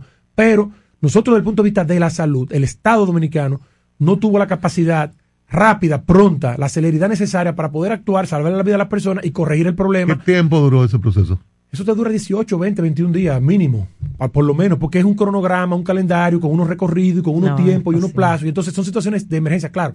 Cuando se creó la ley, probablemente estaban pensando en comprar botella de agua, en comprar micrófono, copa, qué sé yo, y para comprar todo, o hacer una carretera, todo eso puede esperar. Y de verdad que para la transparencia esos plazos son importantísimos porque permiten más competitividad, más diafanidad, más oportunidad en términos de información. Pero cuando es la salud lo que está en juego, cuando son vidas humanas lo que está en juego, pienso yo que los estados, el estado, y en este caso administrado por el gobierno, debe tener una capacidad resolutiva mucho más rápida. Que si se presentara, por ejemplo, un terremoto, Dios nos libre, un ciclón o algo así, una calamidad eh, sanitaria que sea difícil de manejar y que el país no esté preparado porque llegó de manera súbita y nadie lo estaba esperando. Puede ocurrir. Lo hemos visto con el COVID que llegó sin nadie esperarlo. Entonces debe generarse alguna oportunidad de que se pueda actuar de manera rápida y resolver los problemas. O sea, planteas modificación, eh, fundamentalmente excepciones. Sí, para el tema de la salud, de para el tema de la salud y cuando la vida esté en peligro de la gente, porque tampoco estamos hablando de abrir una compuerta Claro. que pudiera entonces luego otras personas eh, Ujú. con otras intenciones pues, utilizarla de manera aviesa. No se trata de eso. La transparencia siempre es nuestro norte. En mi caso particular, nosotros cumplimos con la ley sí o sí, no, pues no tenemos otra alternativa. En este caso hubiésemos querido tener el medicamento de inmediato para poder pasárselo al hospital y cuando las personas llegaran se le fuera suministrado, pero tu- tuvimos que acogernos al pliego, acogernos a la ley. Entonces, e igual ahora ocurrió con el tema de- del aumento de Omicron, de repente se estaban haciendo 500 mil pruebas diarias eh, para los eh, infectados de COVID, porque si tú tienes 150 contagiados, eso más o menos te da una razón de, de mil pruebas por día. Pero cuando tú tienes 5 mil contagiados por día, tú tienes que hacer 25 mil pruebas diarias, porque tú tienes 5 mil personas que están positivas, pero 20 mil más que llegan con los síntomas, o que tienen duda, o que, o que estuvieron juntos, o que, o que se sienten. Entonces, eso te, genera, te generó inmediatamente un aumento de la cantidad de pruebas. Por ahí mismo te aumenta una demanda y la programación que se había establecido, determinada para tres o seis meses, pues se agotaba en una semana. Había que salir corriendo a comprar pruebas. prueba de antígeno, eh, reactivo para prueba de, de, de- de PCR. Y nosotros entonces tenemos nuevamente que volver otra vez, a pesar de la urgencia, la necesidad inmediata, tenemos que volver otra vez con toda la calma, lo que establece el pliego, volver a publicar y esperar con el agravante de que se pudiera acabar algún medicamento o, algún, al- o algún, alguna herramienta fundamental para el combate a la enfermedad. Y no es por falta de decisión ni por falta de gerencia, es simplemente que nosotros estamos atados a lo que establece la ley y no tenemos otra alternativa. Estamos conversando con Adolfo Pérez de León. Él es el director del programa Promesecal. Adolfo, eh, ¿cuántas horas hay que dedicarle, por ejemplo, a salvar vidas a la gente a través de los medicamentos? Y Bueno. si han ustedes adquirido algunas certificaciones, porque siempre veo publicaciones y eso, que, que vayan, ¿verdad?, hablando de la gestión y de cómo están aumentando. Sí, no- nosotros le dedicamos muchas horas al día a nuestro trabajo. Eh, bueno, Dios es el que decide la vida de las personas, pero nosotros ayudamos, colaboramos, ¿verdad? A que eso sea una, a que se haga posible, a que, a que entre los hospitales pues tengan las herramientas a mano, los medicamentos que contribuyan a salvar esas vidas.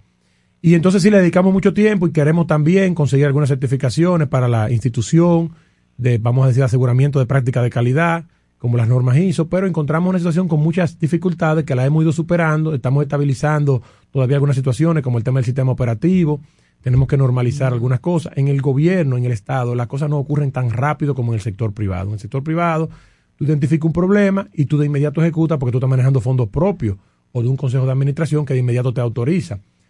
Pero en el Estado hay que manejar, como se maneja fondos públicos, hay que manejarse con los tiempos de la ley. Entonces nosotros hemos ido haciendo todo acorde con, conforme a lo que establece la ley, mejorando sistemáticamente los procesos de la institución y pienso sí que prontamente podremos iniciar ya, iniciar ya el establecimiento de, vínculos con esas empresas que certifican procesos de calidad para nosotros asegurar que todos los procesos que se desarrollan dentro de Promesecal están eh, avalados por estas normas eh, internacionales y que entonces le van a dar mayor solvencia, mayor prestancia a la institución y van a garantizar que en el futuro, cuando ya no estemos allí, porque sabemos que nuestra, nuestro paso por la institución es pasajero, pues también estos logros que nosotros hemos alcanzado se puedan sostener y mantener en el tiempo. Que es lo más importante, que ese legado pueda prevalecer una vez nosotros no estemos allí.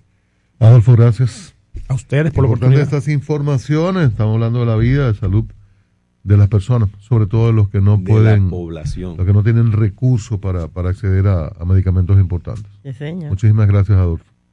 Adolfo Pérez de León, eh, director de Promese Cal, ha estado con nosotros y a quien reiteramos las gracias. Eh, Y la precisión de que hay medicamentos que no correcto. les corresponden a ellos, sino a un programa especial de salud pública, que me imagino que eso era lo que él quería subrayar. Sí, no, no, no, que no le pegue el foul a él. Sí. Miren, eh, para que no le pegue el foul a ustedes, ustedes tienen que, Bye bye. en, para los arreglos de la casa y hogar- el- el- la compañía, la empresa, Sí. ustedes tienen que buscar los equipos y herramientas de la más alta calidad. Usted sabe dónde están.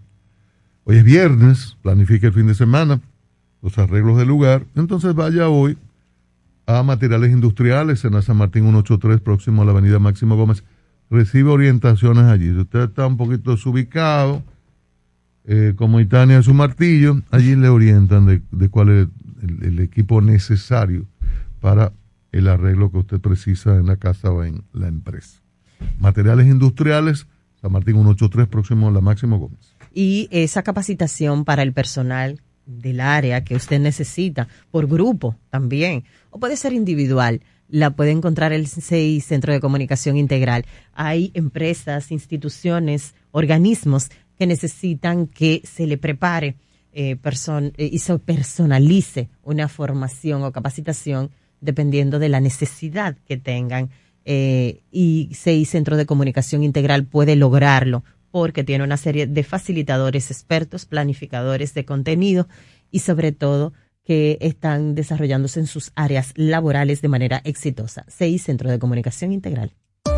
Estás escuchando la Super 7 en la mañana.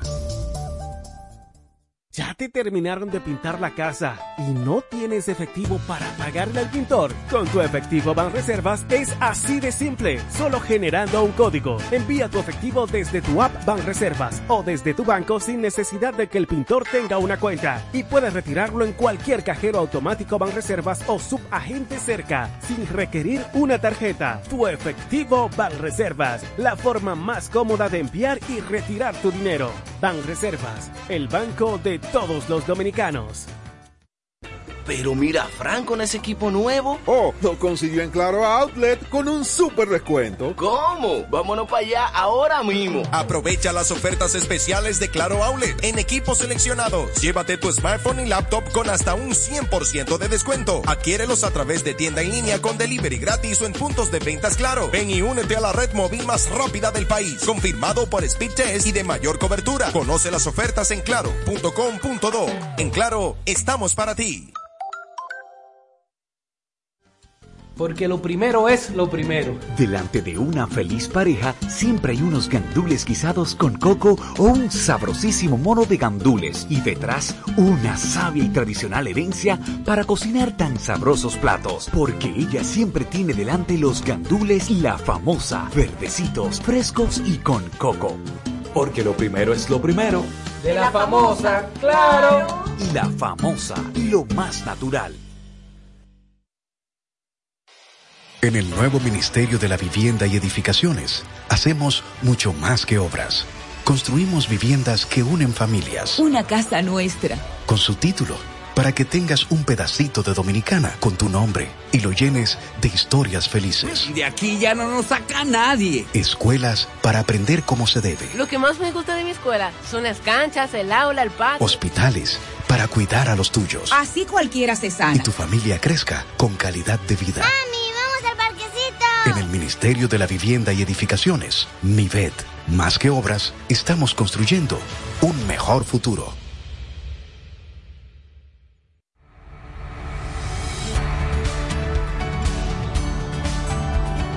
¿Qué no debo hacer a mi dispositivo tecnológico?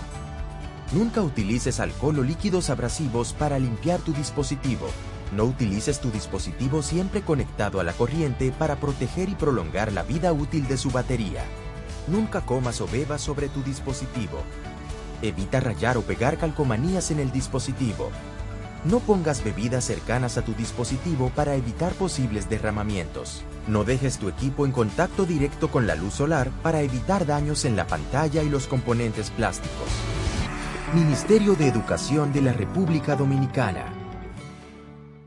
¿Se te quedó la tarjeta de débito en casa y necesitas efectivo? Pues así de simple tendrás tu efectivo, sin necesidad de tarjeta, solo generando un código. Programa tu retiro desde tu app Banreservas o desde tu banco y busca tu efectivo en cualquiera de nuestros cajeros automáticos Banreservas. Tu efectivo Banreservas, la forma más cómoda de enviar y retirar tu dinero. Banreservas, el banco de todos los dominicanos. Escucha nuestra programación por Tuning Radio como Super 7 FM. Creemos en la libertad de expresión. Comunícate con la Super 7 en la mañana. 809-565-1077. 809-565-1077. La interacción con ustedes es el momento de nuestra gente, señor eh, Arias.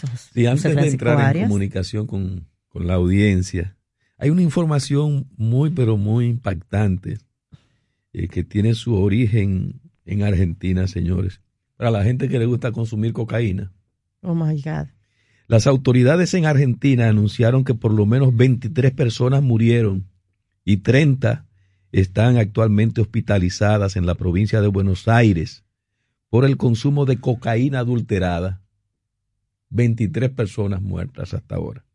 Varios afectados más siguen bajo observación, pero no internados. Los investigadores creen que el alcaloide podría haber estado mezclado con algún tipo de veneno o fraccionado con alguna otra sustancia. 23 personas muertas por consumir cocaína adulterada en Buenos Aires. Por favor, por favor, el llamado a la reflexión. Buenos días, diga usted. Bueno, Rosario. Dígame. La señora Patricia Lagombra es del nuevo sistema penitenciario, ¿no? Claro que sí. Bueno, ella dio unas declaraciones en un programa que no voy a mencionar sobre el caso de la Victoria. Y habló del hacker, que le dicen el hacker. Pues yo me extraño que a un delincuente como ese, ningún medio quiere decir el nombre. Ay, no. En Estados Unidos, si yo cometo un atraco me atraparon, yo salgo publicado en mi nombre. No, La aquí, ha aquí. avanzado digitalmente y en comunicación y todo, pero aquí hay un problema. O le tienen miedo, no sé qué pasa, que no quieren dar nombre. Ah, perfecto, sí. Eh, no, yo también, yo también lo pregunté al director de, de la cárcel y decía, pero ¿por qué en la mayoría de los casos, en las notas de prensa, en lo que fuera, cualquier acción delictiva, de hecho, a veces se violentan procedimientos en materia de que si la persona no ha sido juzgada, ¿verdad? Pues casi se le hace un, ju- un- un juicio mediático. Yo también se lo preguntaba, pero ¿y cuál es el problema? ¿O cuál es el miedo? No tenemos respuestas. Es, eh, eh, eso es así. Seguimos con la próxima llamada. Aló, Miguel Ángel, sí, buenos días. buenos días para todos.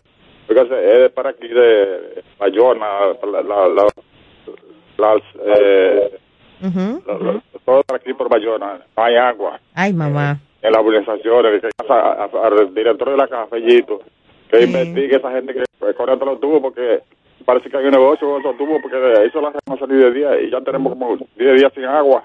¿Y qué es, Fellito? Que, que supervise, porque de los funcionarios tienen que supervisar a, a la gente que va a hacer el trabajo, como el presidente que supervisa. Sí. Gracias. Gracias. Esa llamada ha sido eh, recurrente porque, imagínense, la gente no puede trabajar, vivir sin agua. Pero Bayona últimamente ha tenido muy mala suerte. Porque Yo- acuérdense que yo estuve denunciando aquí la situación del lodazal y la manera de eh, que intransitable que se tornaban las calles en Bayona a final del año pasado. Hay muchos reclamos por agua de diferentes sectores de el Gran Santo Domingo y eh, mm, la gente tiene semanas y hasta meses haciendo reclamos de que eh, conecten, eh, de que llegue ese líquido a esos sectores y como que nos resuelven de la Corporación de Acueducto y Alcantarillado de Santo Domingo, que pongan atención porque que la gente, como dice Rosario, no, no puede vivir sin agua.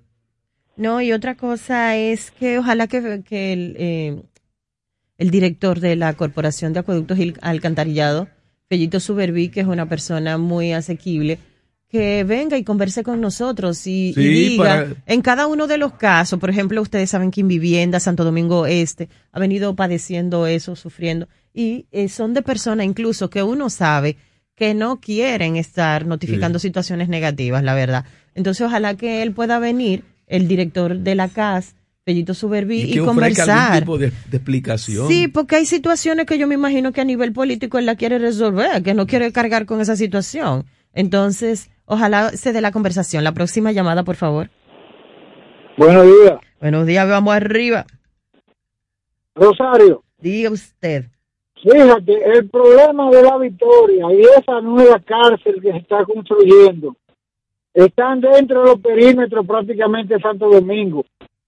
Esa cárcel hay que sacarla del área de influencia, hay que mandarla para una cabeza y todo el que esté condenado a 20 años por crímenes y también cometa crímenes dentro de la cárcel, hay que mandarlo para allá, aislarlo.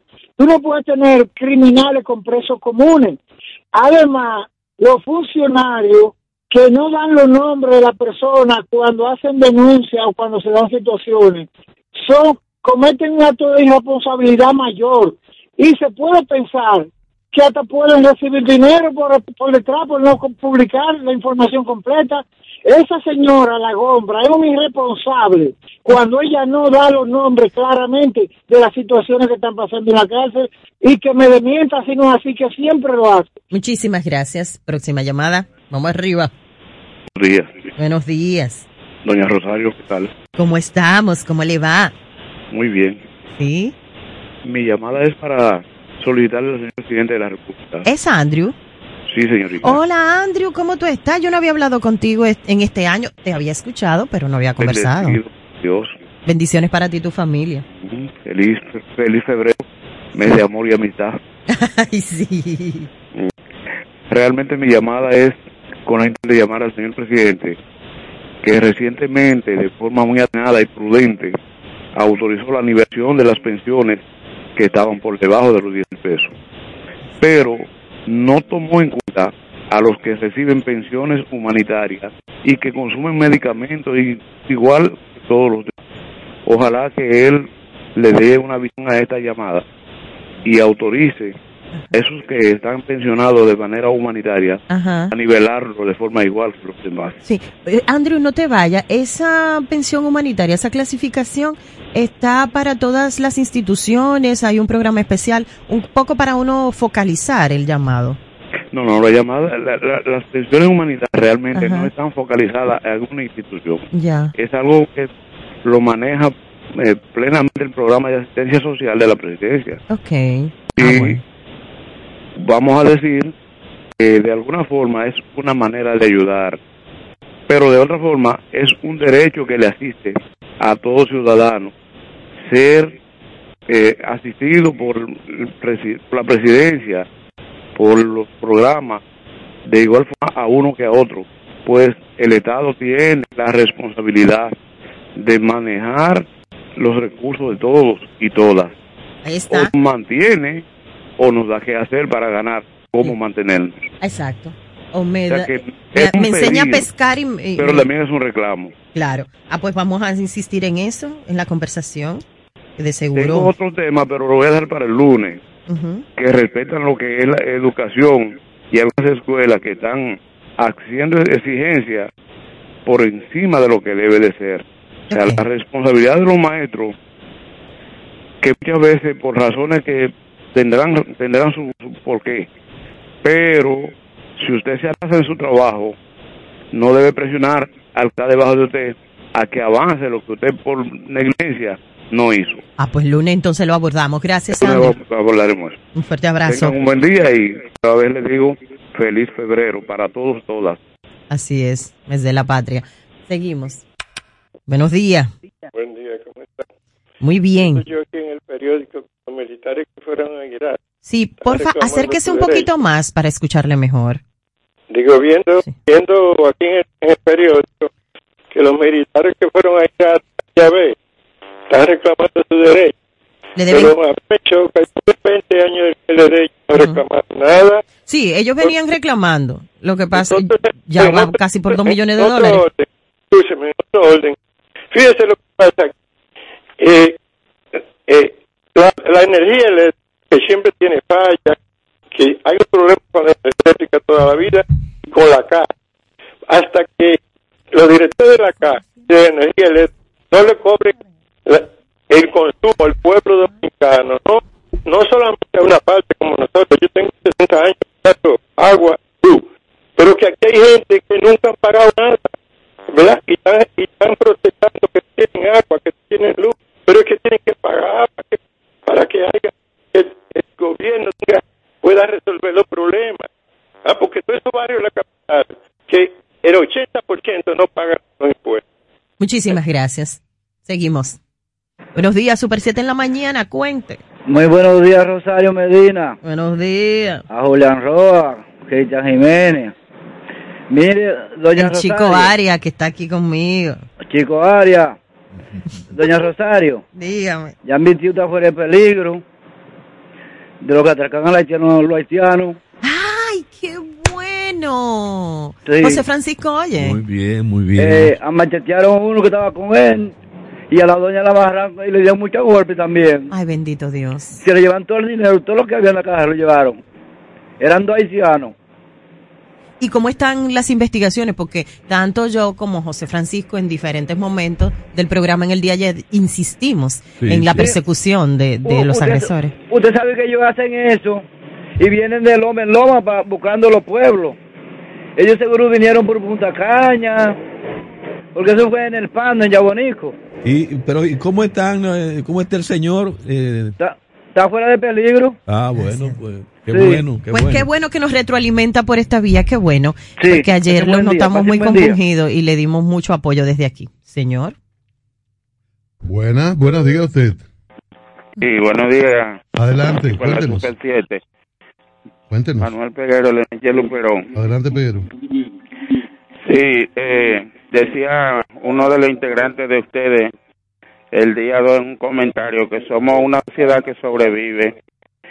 A mí me impactó porque eh, es verdad, lo que nos importa es la mera existencia. Usted oye personalidades, grupos económicos hablando a favor de la patria, pero cuando usted está por detrás de funcionar también, eh, ¿qué va? No resuelve nada. Por ejemplo, el Banco de Selva tiene un programa que siembra agua. Sin embargo, yo trabajo cerca por ahí del Banco de Reserva, la José Contreras, y ellos tienen una avería de más de 20 años frente a frente al mismo banco, ahí en la misma salida de la puerta. Ellos no resuelven nada, como más que usted le diga. Yo hay una avería en, en la Luperón, eh, allá frente a un grupo económico. Tampoco resuelven y tienen una avería ahí. Y, y por mi trabajo hay muchísima avería y el director de la casa, aunque se le informe, ellos, no- ellos no le importa y no resuelven. La agua que se bota aquí en determinados sectores da para darle a Santo Domingo Oeste, agua que reclaman. Así que esto tiene que cambiar porque uno espera ver una sociedad donde uno eh, vea que el ciudadano se toma en cuenta y que uno vale. Claro, claro. gra- gracias. Buenos días, buenos días, diga usted. Buenos días, Teófilo le habla. Oh, pero ¿Cómo están Teófilo, ustedes, ese poderoso equipo la bueno Super escucharle. 7? Diga usted.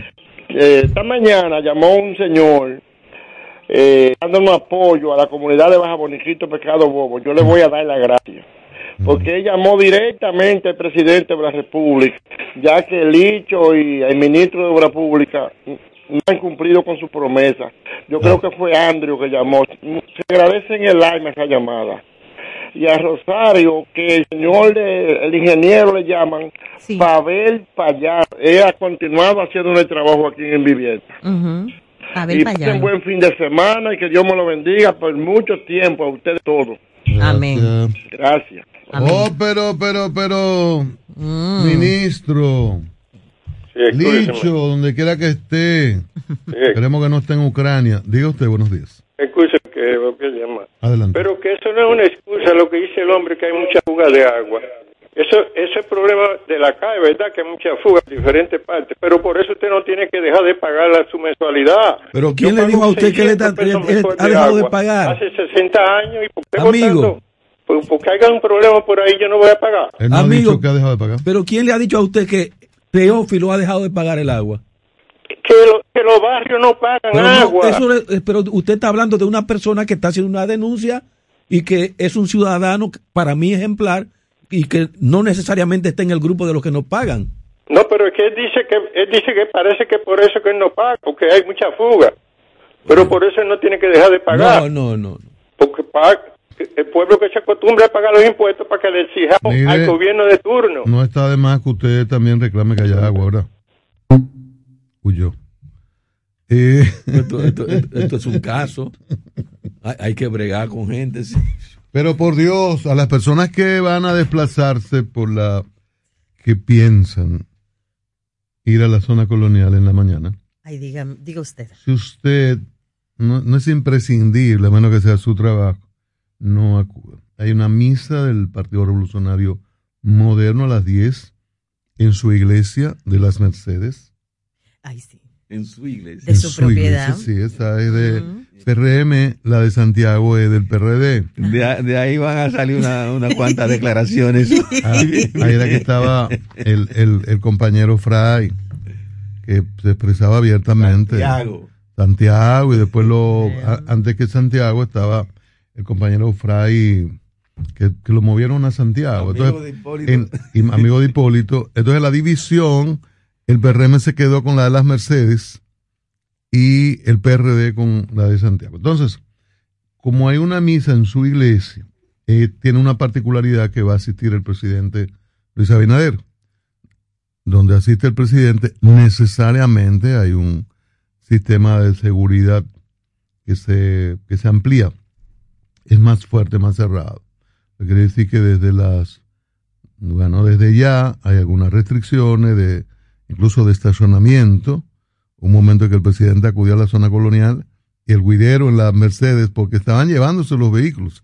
Y en ese momento no se informó, no se adelantó. Imagínense la situación a personas que habían dejado sus vehículos estacionados como siempre y no encontrar eh, a- no encontrar estos. O sea, a las 10 misa del PRM en las Mercedes a asistir el presidente. No, no vaya por ese lugar. Y los periódicos se quedaron y mm, parece que habían reservadas portadas para celebrar el triunfo de República Dominicana. Y por eso usted nota los el periódico que rápidamente sacaron una bandera colombiana, pero los periódicos no, los contratos que hicieron empresas para las cubreportadas. Sí. Y entonces felicitando a Colombia. Eh, gracias por dejarnos ser anfitriones, dice la cervecería. Pero eh, nos quedamos con, con todo ese, Con todas las ganas. con todas las ganas. Y a decirle a Arias que se le gusta eh, siempre las informaciones que tienen que ver con el apoyo al deportes y las empresas que siguen y crean órganos para apoyar el deporte. En Creso, eh, Arias, hay, hay nuevo más apoyo empresarial al deporte y acaba de ingresar una familia importante del- de la actividad empresarial eh, y de los negocios, a Creso, que se ha convertido en un ente fundamental para el deporte. Están los Martí, que se están ingresando, la familia de Carlos ¿Cómo? Martí. Eh, padre e hijo, están ahí. eh, aumentando Creso, que es creando sueños olímpicos. Un nuevo socio, el grupo Martí. Sabemos que la- las principales empresas Están diversificando. eh, las principales empresas están en este programa de apoyo. Todavía en la República Dominicana no tenemos eh, el Estado como esos, esos pies propios, esas fuerzas propias. Y en el voleibol hay algunos apoyos empresariales y, y se da en, el, en materia olímpica esta creación de Creso, que desde 2010 invierte en el desarrollo deportivo y la formación académica de más de 100 atletas dominicanos de alto rendimiento. Eh, comenté favorablemente cuando el presidente Abinader con el ministro de Deportes hablaron de inversión para que el deporte sea a partir de las escuelas, como se realiza en países que son potencias deportivas. Si usted eh, tiene el deporte en las escuelas, no esperando que algún coach identifique a un jovencito que tenga condiciones. Si es en las escuelas y usted tiene dos o tres millones de estudiantes en las escuelas, si usted pone el uno de esos estudiantes, usted va a tener miles de buenos deportistas.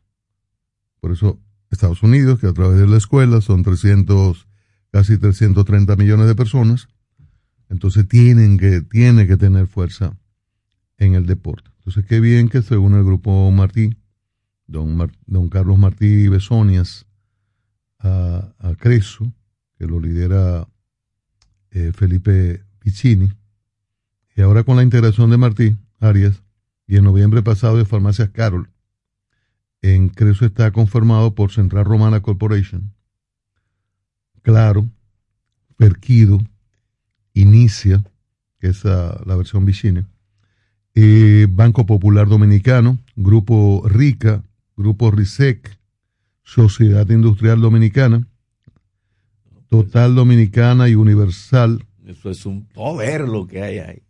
Bueno, si se Bueno. juntan para, para apoyar un candidato político es una cosa muy seria.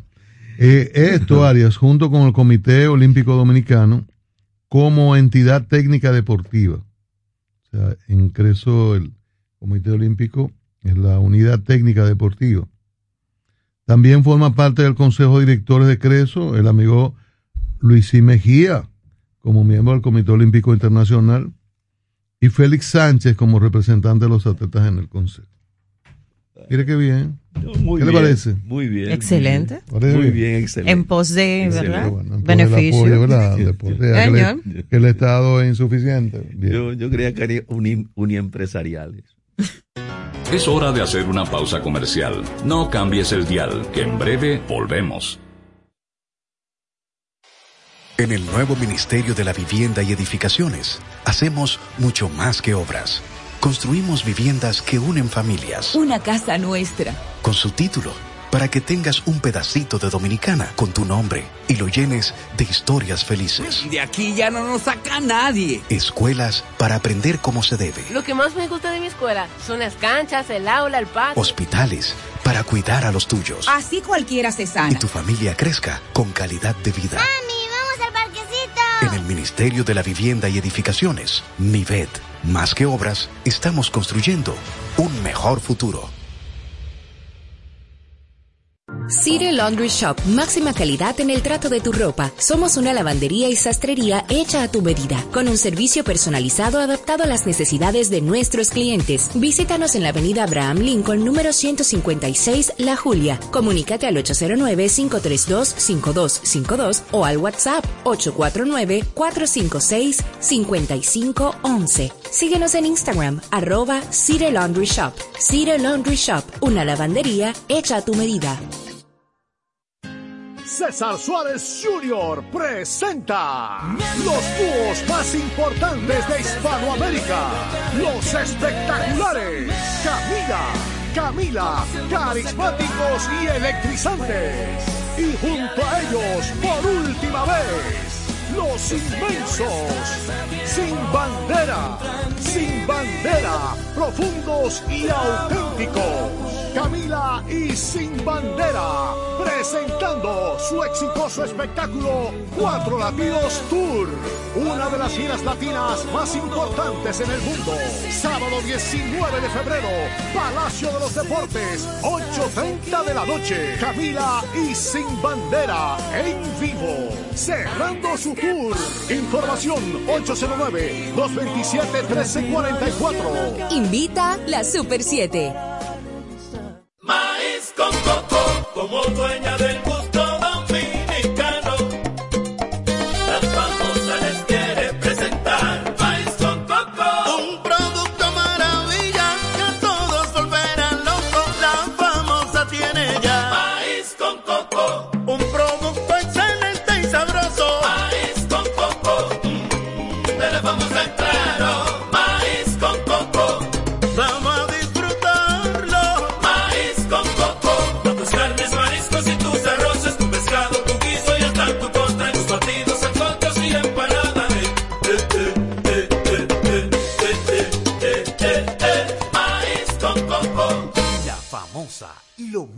Natural.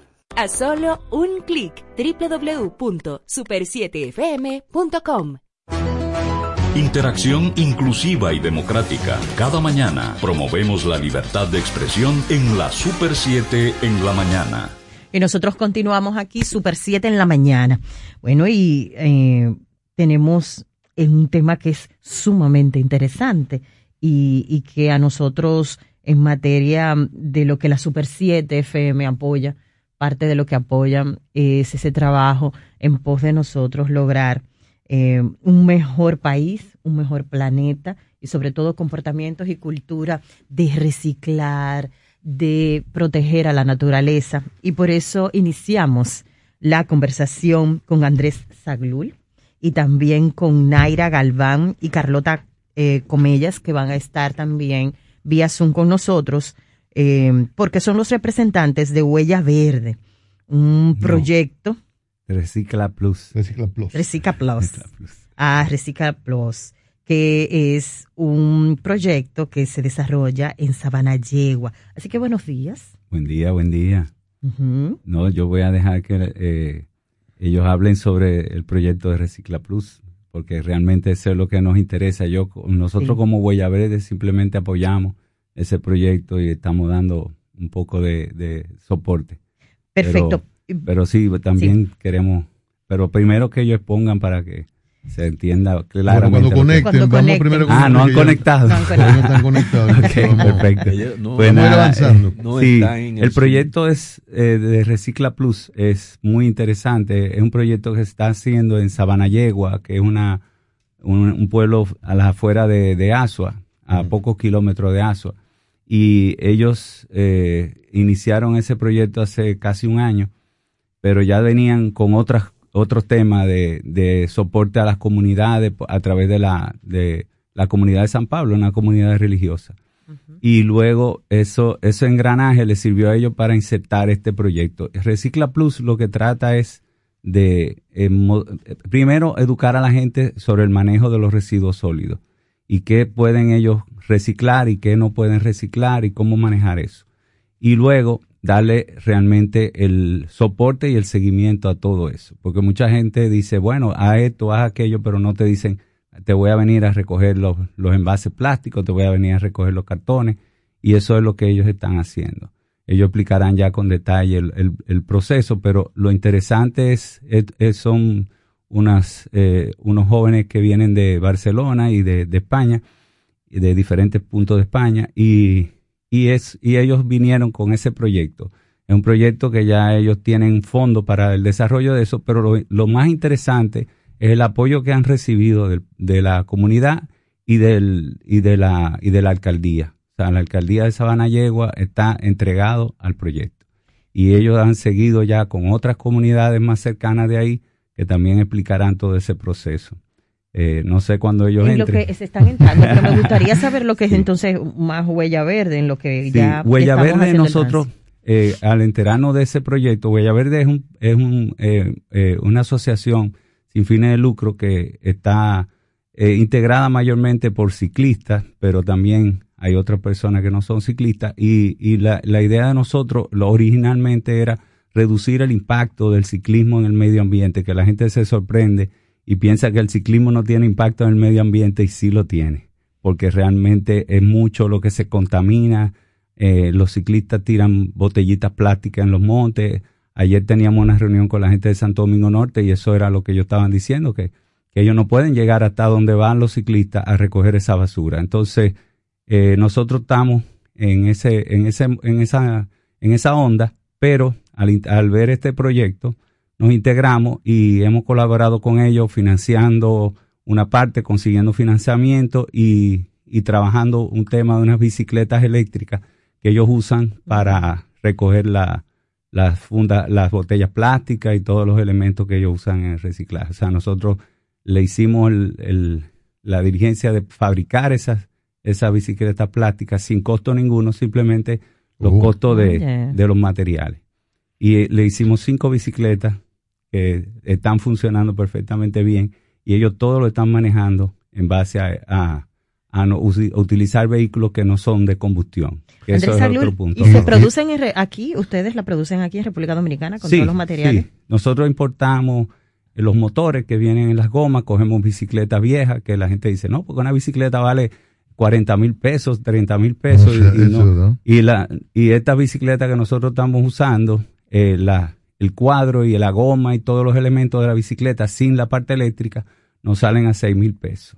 Y nosotros la estamos consiguiendo a ese precio porque son bicicletas de hierro, son bicicletas de aro 26, que no son las que la gente anda buscando, que la aro 29.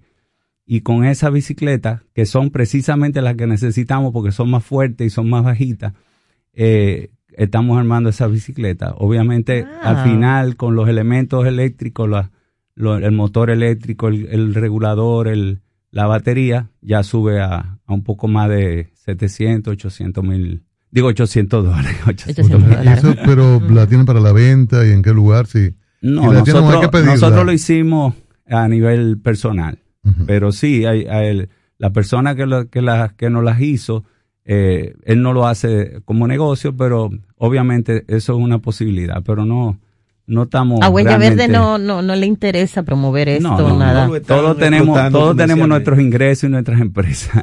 Bueno, ya tenemos en conexión Perfecto. a Naira Galván Ajá. y Carlota Comellas o Comelas del proyecto de reciclaje Recicla Plus de Sabana Yegua. Eh, bienvenida a la Super 7 en la mañana. Ya están ahí en pantalla, ¿sí? Carlota. Naira, ¿Qué pasó? buenos días. Los periféricos. Estaban en línea, eh, no sé qué ha pasado, pero Bueno, pues estaban seguimos. ahí muy juntitas. Eh, bueno, en lo que reconectan, Eh, A ver, a ver, a ver, a ver si están ahí. Ahí Bueno, están, ahí están. Ahí están. Hola, hola, buenos días. Hola, buenos días. Buen día. Qué bueno tenerla. saludamos. Cuéntenos, cuéntenos de Recicla Plus y cuéntenos de la experiencia en Sabanayegua. Les contamos, pues Recicla Plus es un proyecto que ha iniciado acá en Sabanayegua hace cuatro años. Pues este proyecto inició con la Iglesia Católica y, y luego pasó a manos de tres chicos que son Carlota, Marta y Mar. Pues ahora ellos muy bien. Entonces, el proyecto Recicla Plus lo que tiene son dos partes, ¿no? Tiene la parte de educación ambiental y la parte de recogida de, de residuos reciclables. Entonces, la idea, ¿no? Es poner a disposición de la gente esta recogida que se hace con bicicletas eléctricas, de, de, de hecho, de la organización Huella Verde.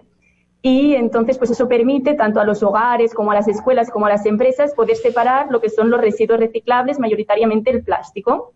Entonces, al lado de ese proyecto no hay toda la parte de educación ambiental, pues para que la gente entienda por qué es importante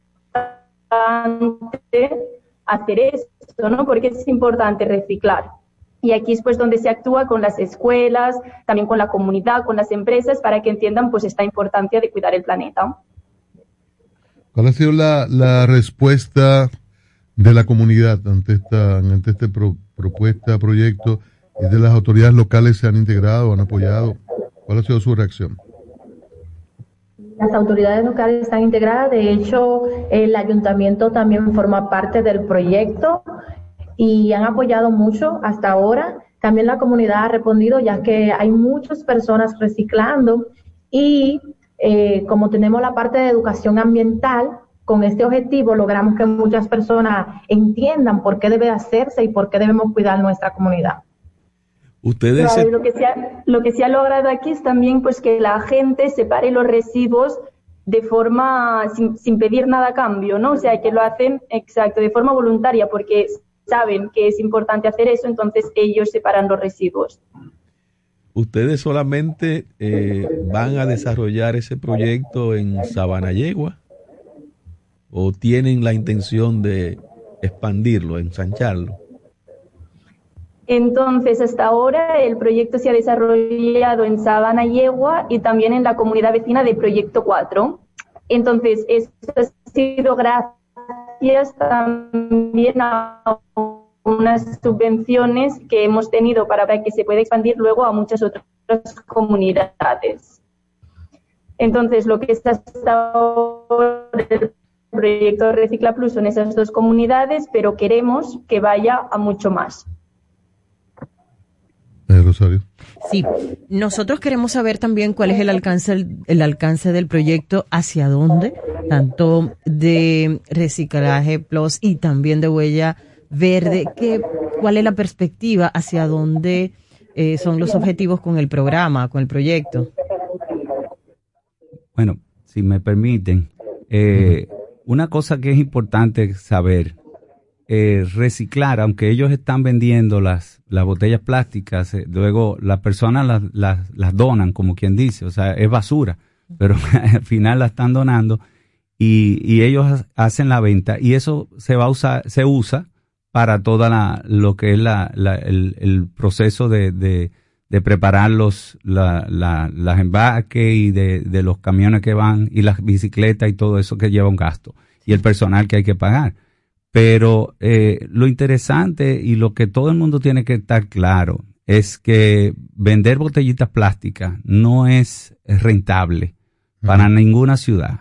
Todas las ciudades que se embarcan en eso tienen que estar subvencionadas por la ciudad. O sea, el gobierno de la ciudad tiene que estar involucrado, porque no puede serse de que, bueno, vamos a hacer un proyecto de recoger botellitas plásticas, con lo que se vende esas botellitas plásticas vamos a mantener el proyecto. Entonces, eh, eh, obviamente ellos han tenido el apoyo de, de la, del ayuntamiento de Sabanayegua y en cada eh, pueblo donde ellos van también tienen el apoyo de, cada ayuntamiento. Pero eh, es un llamado a nosotros queremos que esto se reproduzca. La función de Huella Verde en este caso de hoy es difundir eso que está sucediendo allá y queremos eh, lograr que eso suceda también aquí en, en algunos pueblos, algunos barrios de la ciudad y que sea el ayuntamiento y, estamos ya en, en, en habla con varios de los de los municipios y de los eh, eh, de los eh, municipalistas que están en, en la zona para desarrollar cosas similares aquí. Pero eh, hay que estar claro en eso y obviamente siempre nosotros siempre recalcamos eso. Lo más importante es reducir el consumo de plástico. Y eso ya lo tiene que hacer cada persona. O sea no es lo mismo uno producir eh, 20 botellitas plásticas al día que producir una o dos al mes, que serían lo que básicamente uno necesitaría, porque realmente uno puede vivir, y de hecho yo tengo un amigo mío que tiene tres años sin, sin usar una botella plástica, ni siquiera cuando está montando bicicleta lejos de la ciudad, él se maneja todo con, con botella de vidrio y cosas reciclaje, reciclable, o sea, eh, esa es una, una, una, una cosa muy En interesante. ese que tiene sentido, ¿cómo ustedes evalúan políticas públicas en ese sentido? O sea, nosotros, ha habido operativos de extranjeros que vienen, recogen los ríos, salimos en unos reportajes a nivel mundial por producción de plástico de un solo uso, en fin, pero uno no nota eh, políticas sostenibles en el tiempo para, para protegernos. Mm, Sí, yo sé a qué tú te refieres específicamente, porque estoy muy envuelto en esas, en esos temas. Pero eh, es un tema principalmente de, de que las, los, comuni- los comunitarios, nosotros, los, los, los que vivimos en esas ciudades, exijamos a nuestro, a nuestra, a nuestros gobiernos municipales de que se involucren en eso y que lo hagan de forma más activa. Ahora mismo, eh, yo sé que el ayuntamiento de Santo Domingo y otros ayuntamientos están en esos temas, pero de forma muy tímida. Yo creo que tienen que lanzarse más a fondo con eso porque al final eh, el problema es serio. El problema que tenemos del plástico lo vemos cada vez que llueve, eh, como, como se acumulan todos esos, esos residuos en, la, en las playas, en las costas. Pero este es un es, esto de Recicla Plus es un, es un, es un, es una, un, un poquito de esperanza, una brisita fresca en todo este mar de, de, de basura que tenemos. Y, y yo creo que es bueno darle el apoyo que, que podamos darle, difundiendo el que el proyecto que ellos están haciendo. Ya tenemos esa experiencia, ya tenemos ese piloto donde ya sabemos lo que, lo que hay que hacer y cómo se debe de manejar esto, porque lo de ellos ha funcionado de forma maravillosa, entonces esto podemos reciclar, recipa- re- repetirlo, no ¿Cómo- reciclarlo. ¿Cómo surgió la idea de Recicla Plus y cómo se escogió a Sabana Yegua? Naira, Carlota. Entonces, sí, la idea, ¿no? Era un poco lo que decía Naira al principio, fue entre jóvenes del pueblo que ellos pues quisieron hacer algo para el tema de, de los plásticos, ¿no? Ellos vieron pues que había muchísima contaminación y tanto un grupo de jóvenes de aquí de, de Sabana Yegua como un grupo de líderes de mujeres iniciaron un poco lo que es la separación del plástico. Ahora, eso fue también de la mano de la parroquia La Sagrada Familia, aquí en Sabana Yegua, y sí que es verdad pues que luego, junto con Marta y Marc, que nosotros ya habíamos venido aquí varias veces a Sabana Yegua, quisimos pues dar un empuje a, a ese proyecto que ya había empezado y pues hicimos un poco toda esta parte que existe ahora, ¿no? De, de la recogida y de la educación ambiental. Para los tres, el, el Ministerio de Medio Ambiente, el Ministerio de Ambiente en todo esto, eh, se acerca, ustedes lo contactan, ayuda. ¿Qué pasa con el Ministerio de Ambiente? Con el Ministerio de Medio Ambiente Sí, entonces nosotros pues hemos, hemos contactado con, con autoridades a nivel local y un poco pues para que vengan a visitar el proyecto, ¿no? Igual que, que gente del Ministerio de Medio Ambiente, también pues han venido síndicos de otras partes de República Dominicana, ha venido la Agencia de Cooperación Alemana, la Agencia de Cooperación de, Japón también a ver el proyecto aquí en Sabanayego. Entonces nosotros lo que queremos es dar visibilidad a ese proyecto para que, que la gente se interese y lo pueda replicar también en otras partes del país. Los de ambiente han ido y, y, y si han ido, ¿cuál ha sido la reacción o la actitud de, de colaboración? Entonces, nosotros hemos estado en contacto, ¿no? Pero mm, todavía pues hay un, un camino, ¿no? Que se puede hacer en, en ese sentido.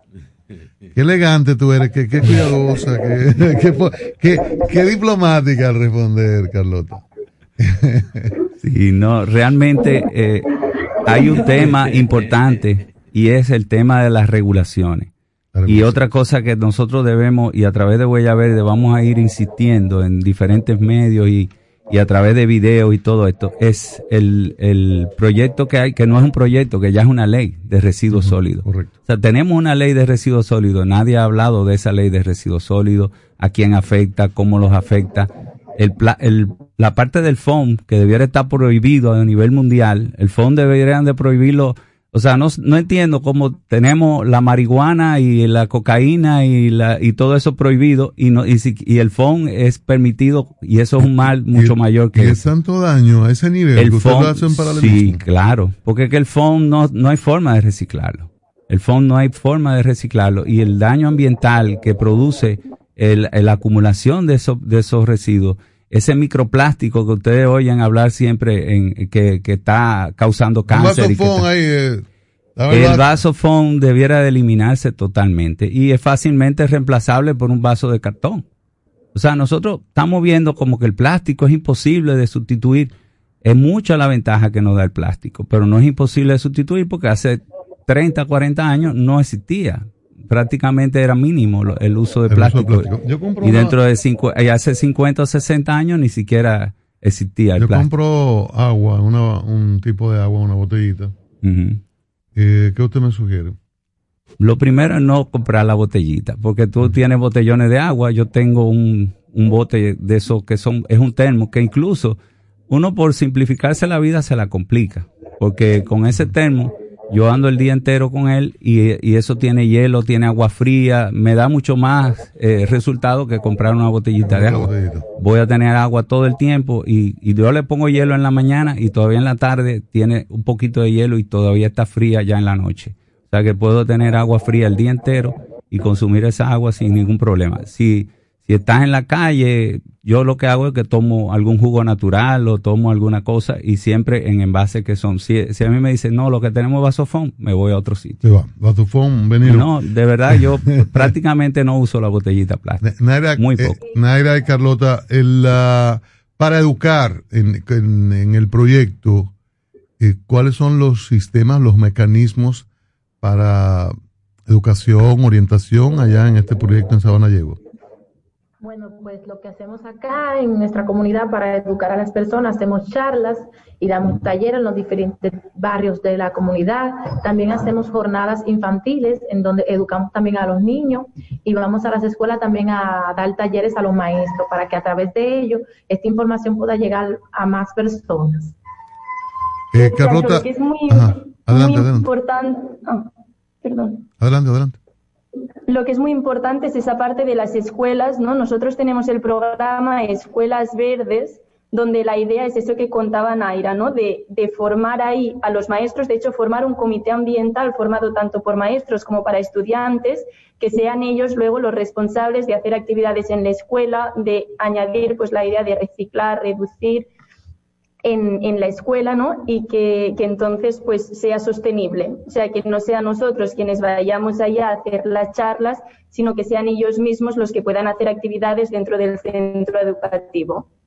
Eso se ha logrado porque la- hay distritos, eh, distritos escolares, hay una dirección regional y local de educación que se puede conversar, trabajar para que se dé eso que dice Carlota, de que no sean ustedes, sino que sea integral, que sean los profesores y hay una dinámica con los estudiantes.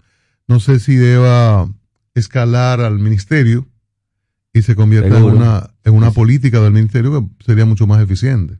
Sí, de hecho ya hay, hay proyectos que están trabajando con eso a través de, de el ministerio de no no no es hay- yo no tengo toda la información porque apenas me enteré de eso, pero a través del ministerio de medio ambiente hay un proyecto que, que se llama salvar el planeta dar para para para salvar el planeta que viene de, de Italia y es los muchachos acumulan puntos eh, y esos puntos ellos los cambian por dinero, pero ese dinero viene de, de patrocinadores que los mismos muchachos consiguen, que son normalmente los padres o son tíos o son una empresa que- a la cual ellos tienen acceso y ese dinero entonces ellos lo invierten en temas ambientales y, y esa educación, o sea, y ahí le van con una serie de, de, de normas de que ellos pueden hacer en su casa para ahorrar energía, para eh, reciclar, para, re- para no utilizar eleme- eh, platos plásticos ni, ni cosas plásticas de, un solo uso. O sea, todo eso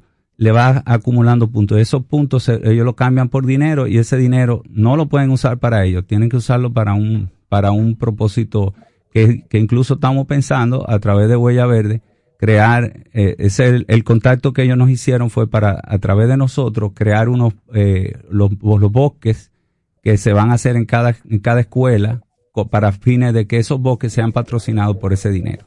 O sea que ni siquiera el, el Ministerio de Medio Ambiente ni el ni el Ministerio de Educación van a tener que invertir un centavo en eso, sino que simplemente los mismos estudiantes van a buscar sus patrocinadores y todo eso. Eh, Naira, Carlota, ¿cómo ustedes evalúan el programa que hace el Ayuntamiento de la capital?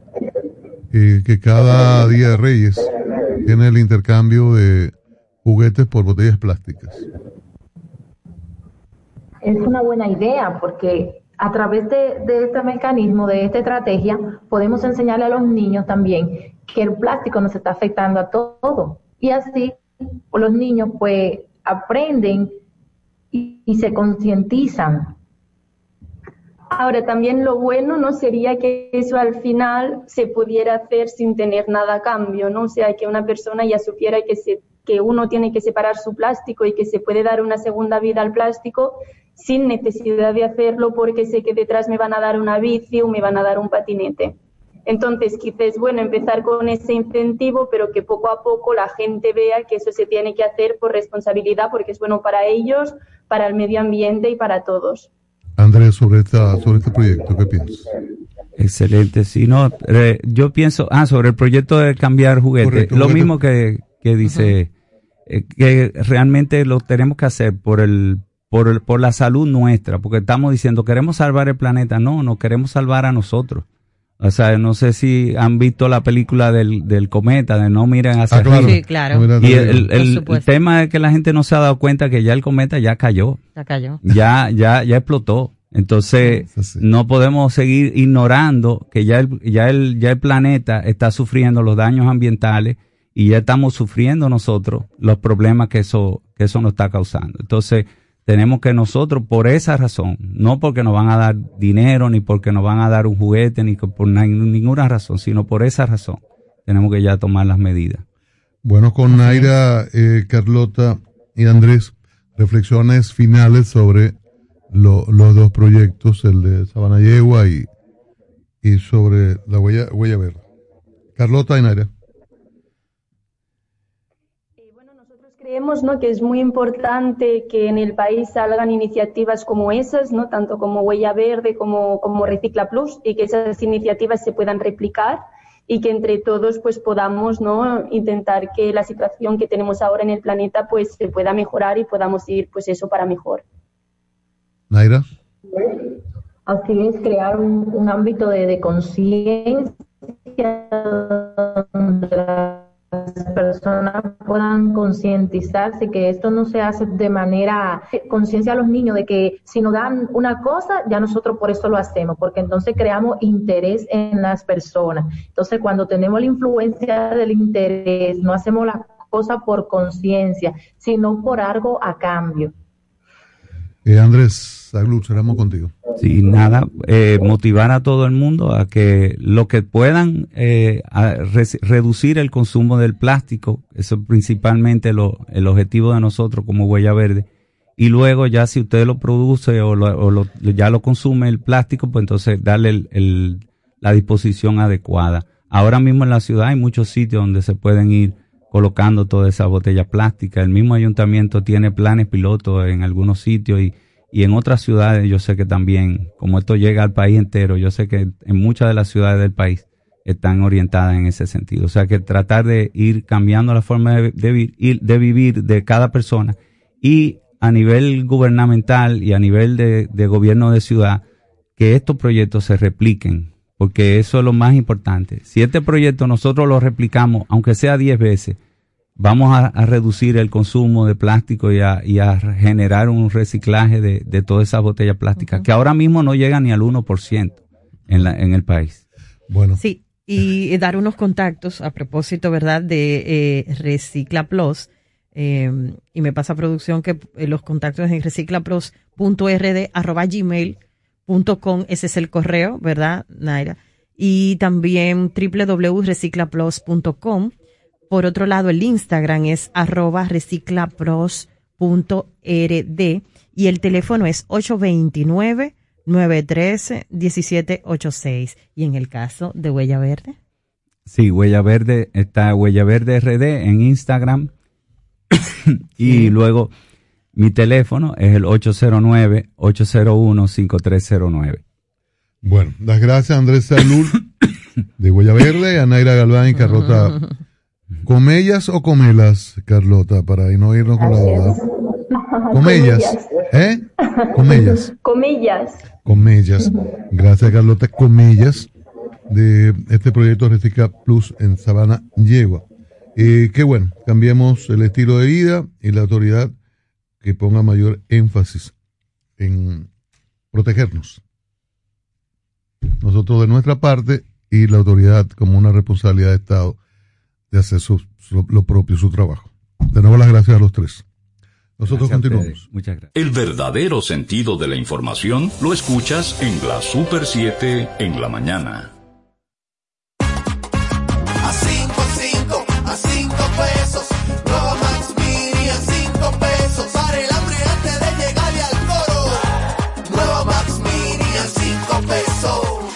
Max Mini, para esos raticos de hambre, por tan solo 5 pesos. Disponible en colmados. Max Mini, perfecta para tu bolsillo.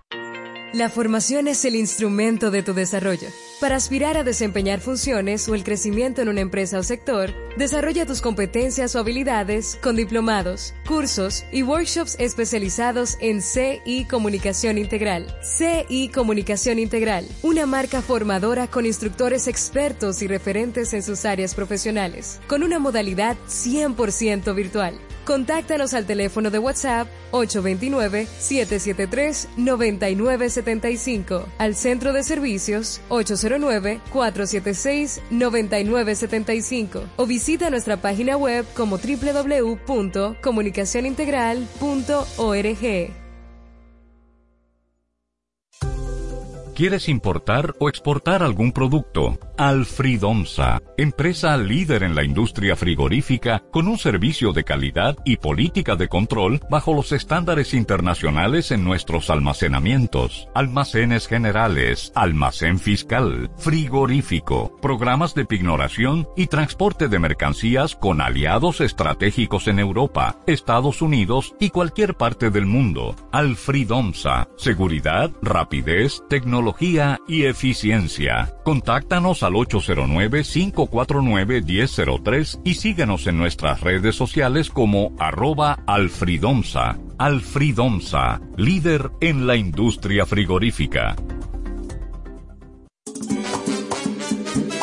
Si lo quieres intentar y te quieres liberar, una parte te diré. Solo se vive una vez. Prepárate para lograr todo lo que quieres hacer. Es one, two, three. Caramba. ¿Cuándo fue la última vez que soñaste? Que te atreviste a hacer lo que pensaste. Ahora es tiempo de empezar. Sé que lo puedo lograr con el Banco Popular. Busca tu motivación que caramba. Hazlo con toda pasión que caramba. Solo se vive una vez. Siempre a tu lado estaré. Es tiempo de movernos a vivir. Banco Popular, a tu lado siempre. Sanicare 360. Desinfección de amplio espectro con pulverizador electrostático. Más espacio en menor tiempo. Contáctanos al 809-919-2715 y síguenos en las redes sociales como arroba Sanicare 360. Sanicare 360. Tu salud está en tus manos. Porque lo primero es lo primero. Delante de una experta abuela, siempre hay un exquisito nutritivo plato y detrás una delicada y dulce madre que los deleita con deliciosas pastas, pescados y guisos tan ricos porque siempre lleva adelante la pasta de tomate la famosa que da sabor y color insuperable. Porque lo primero es lo primero de la famosa, claro, la famosa, lo más natural.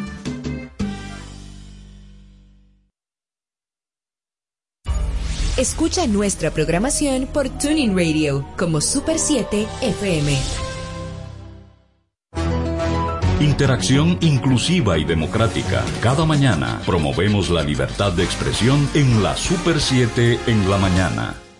Son las 9.30 minutos, llegó el chocolate. Y no hay para Julián por no querer venir para acá. Para que se muera de envidia. Ay, no le toca. El chocolate está sabrosísimo. Ahí lo vemos haciendo alianza estratégica. Sí, ahí él está, no sé, con su oficina y su cosa. Y... Bueno, pero él es- Así son. como abogado, bueno, no tiene la culpa. Un pequeño burgués. Para ser un pequeño burgués. Parece que llegó alguien Hay que estar siempre máscara. bien. ¿Se acuerda de eso? Alberto Sí, Cortés. Cortés. Secretaria, chofer y ballet. Y un despacho muy bien decorado. Ay, él- Miren, él, está por, yendo. por aquí anda Felipe González, siempre es un amigo de República Dominicana, muy vinculado a la historia del Partido Revolucionario Dominicano, las luchas democráticas. Eh, a él se le cita mucho Sí. en el sentido de que él venía a los 80, a finales de los 70, pero en los 80. Y cuando volvió en, al inicio del 2000, dijo, bueno, pero ven acá, pero yo estoy retirado hace años, yo estoy viendo las mismas caras en su, en su PRD, que ahora PRM, PRD en dos versiones. Pero de- decía yo las mismas caras y con las aspiraciones y, y las luchas por el poder. Y se le cita mucho en ese sentido. Pero esta vez viene, es un, ha tenido la ciudadanía dominicana eh, privilegiada y vino una charla muy importante que vimos al, al amigo Leo Rodríguez Huertas que compartió el escenario con él y en- bueno la actividad se realizó en UNIBE la auspicia su fundación él ya en algunas entrevistas que ha dado dice que dos de sus hijos viven en la República Dominicana y eso mire es importante esto entonces, en un registro comentado que hace Inés Spoon en, en su columna antes del Merian, hace mucho énfasis en esto de la naturaleza humana. Felipe dice, Felipe González dice que, que hay que trabajar. Este es un aspecto fundamental a propósito de que nos concentramos mucho en los aspectos materiales. Y claro, no es que lo minimiza, eh, hay que comer, ¿verdad? Hay que vestir. Pero dice que la condición humana debe prevalecer en la democracia, pese al retroceso que ésta ha tenido en el mundo. Y el conversatorio fue sobre retos de la democracia y gobernanza en un mundo global. La apertura del ciclo de conferencias de la Universidad Iberoamericana UNIBE. Eh, dice que se use la revolución tecnológica para mejorar las condiciones de vida de los grupos humanos. La tarea política es una tarea, en cierto modo, inhumana, aseguró este hombre que tiene gran experiencia. Eh, para luego agregar que si los dirigentes políticos vieran esto con humildad, cuando acaben su mandato, solo se deberían, o solo deberían preguntarse si han contribuido a mejorar las condiciones de vida de los ciudadanos. Yo creo que es una reflexión eh, sumamente interesante a propósito de los procesos, el proceso que vive la República Dominicana, las luchas de los partidos, y a veces el poder por el poder, o el poder para mal usarlo en beneficio de personas y grupos. Y bueno, hay, hay unas distorsiones terribles. Este hombre que ha sido muy importante en la democracia española, aquel acuerdo en 1978, esta constitución y, llevar a la práctica, eh, aportar en el proceso democrático español luego de una dictadura tan prolongada como la de Franco. Eh, viene y nos acompaña en estas eh, reflexiones sobre la naturaleza humana y que el humano sea, ser humano sea el centro. Hay una frase que dice que en política lo obvio es lo último que se ve.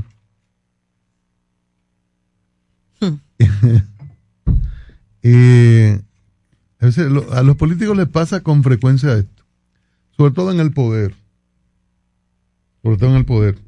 Dicen que el poder en ciega, el poder eh, obnubila, y la verdad que, que yo le aplico esta, esta reflexión sobre todo al poder y lo que ha pasado en la República Dominicana en, en los últimos años. En cosas que se ven clarísimas desde, desde la oposición o desde el asiento del que mira el proceso. En- desde el poder se ven diferentes. En el poder todo se puede, se puede aplastar, se puede hacer lo que venga en ganas al que está en el poder y, y, y no se, no, no- es, tubular la, la mirada. Y no hay rectificaciones. Y todo el mundo lo ve y lo dice, por ahí no. Y, sin embargo, el que está en el poder se lanza. Y, y eso es lamentable.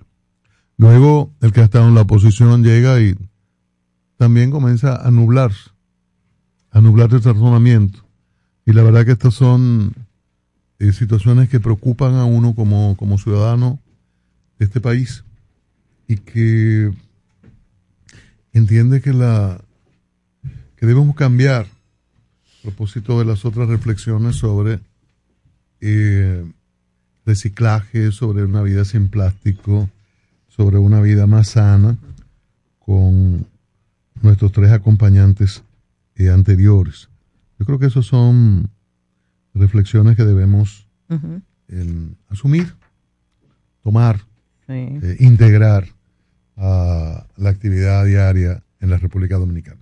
Y eh, me gustaría, nos gustaría como integrantes de los medios de comunicación poder participar de las demás ponencias que va a tener Felipe González, que anuncia, por ejemplo, Inés Ai- eh, Aispun en ese escrito, de que va a tener un ciclo de conferencias para la Universidad Iberoamericana, UNIBE, y a nosotros que nos interesa esto de la reflexión del pensamiento y político y de un actor primordial para procesos coyunturales, incluso que tuvieron que ver con la transformación de pensamiento político y movimiento político en República Dominicana, por el vínculo con un líder, por ejemplo, como José Francisco Peña Gómez y, eh, to- y otros líderes aquí. Y nos gustaría eso, poder eh, ejercitar la presencia para obtener un poco más de primera mano incluso eh, testimonios y anécdotas de, de momentos coyunturales. Y voy a cerrar con esta frase de él mismo, Felipe González. Democracia es una palabra poderosa. Los dictadores siempre hablan de democracia y lo voy a dejar ahí para que pasemos con el próximo tema, para que hablemos de democracia la próxima semana. Bueno, son las 9.36 minutos. Mujeres productoras de cine. Ahí sí. Qué importante, cada día las mujeres ocupan más espacio. Y, y sobre todo en la creación. Son las creadoras naturales de- del producto más importante del planeta, ¿verdad? Pero eh, hablamos ahora de cine. Y es a propósito de la, eh, de la productora Minerva Films, que ha reunido a mujeres para producciones cinematográficas. Ya están por acá Virginia Rodríguez, Violeta Locar, o Locar, Locar y Alexandra Santana, que nos vienen a contar eh, qué es Minerva Films, qué están haciendo, qué se proponen, cómo se les puede apoyar en, en este momento, cómo se puede apoyar esta iniciativa. Buenos días y bienvenida a la Super 7 de la mañana. Muchas gracias, súper contentas de estar aquí con ustedes. Muchas gracias de verdad por la invitación. Y bueno, eh, Minervas eh, Producciones, empecemos por ahí. Es una casa productora que, como ya ven, de mujeres. Me, me gustó más así en la, la versión en español. Ah, Minerva. Producciones. No, film. Sí. Sí, lo queríamos así, pero no habían dominios disponibles. Qué cosa, ¿eh? No estaba disponible, entonces nos tocó eh, utilizar la versión en inglés. Lo- los nombres, cuando vaya a hablar cada una, que se identifiquen, perdón. Virgi-. Virginia. Alexandra. Alexandra. Alexandra. Alexandra. Virginia. Virginia. Ujú. Ok. Bueno, nosotros Adelante, desde Alexandra. la productora nos interesa la producción de eh, productos audiovisuales que tengan una, un corte social, político, cultural y que vengan con esa eh, mirada eh, femenina. Y, y bueno, hoy le queremos eh, compartir sobre nuestro primer largometraje documental eh, que se llama Así ganamos. Es una película que trata eh, y analiza lo que son los procesos electorales en la, en la República Dominicana, tomando como caso de estudio lo que fue la candidatura de, de José Horacio Rodríguez. Eh, entendemos que lo que se logró con este candidato a nivel de, de una campaña que fue innovadora, que fue creativa, que fue bastante eficiente a nivel de la utilización de los recursos económicos y humanos, eh, es digno de compartir y de analizar con toda la sociedad dominicana de cara a cuáles son los procesos electorales y las campañas electorales que deberíamos de tener en la República Dominicana que nos resulten, pues, en principio más económicas. Violeta. Entonces Violeta, que es eh, amiga, querida, bueno, las demás también, pero es mi colega maestra. Bueno, gracias por, por la invitación y mm, complementando eso que decía Alexandra, es una motivación que parte de las tres, porque las tres estuvimos presentes en lo que fue esa, esa manifestación de la Plaza de la Bandera del 2020, eh, luego de la suspensión de las elecciones. Yo creo que fue un momento donde toda la sociedad eh, se vio afectada y vimos en peligro nuestra democracia. Entonces, partiendo de ahí, eh, nos vimos con esa con ese compromiso de, de un poco ser más críticas y críticos eh, al momento de enfrentarnos a, los, a lo que van a ser los comicios del 2024.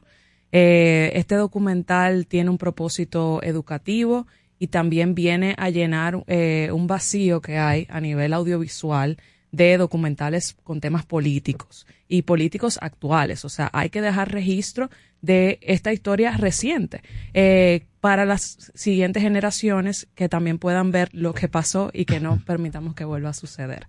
Entonces, ¿qué aportamos nosotras? Eh, una mirada fresca, una mirada femenina.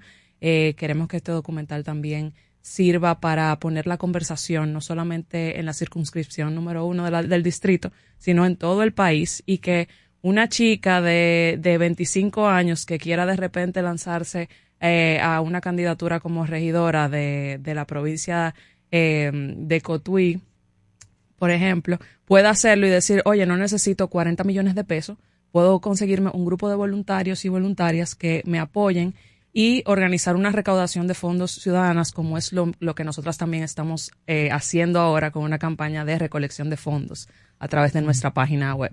Qué bueno. Virginia, eh, esto me recuerda esta última parte que plantea Violeta a una iniciativa que llegó a que llevó al Congreso de los Estados Unidos a la joven que tiene origen puertorriqueño Otañez. Alexandria. Alexandria. Alexandria. Ajá.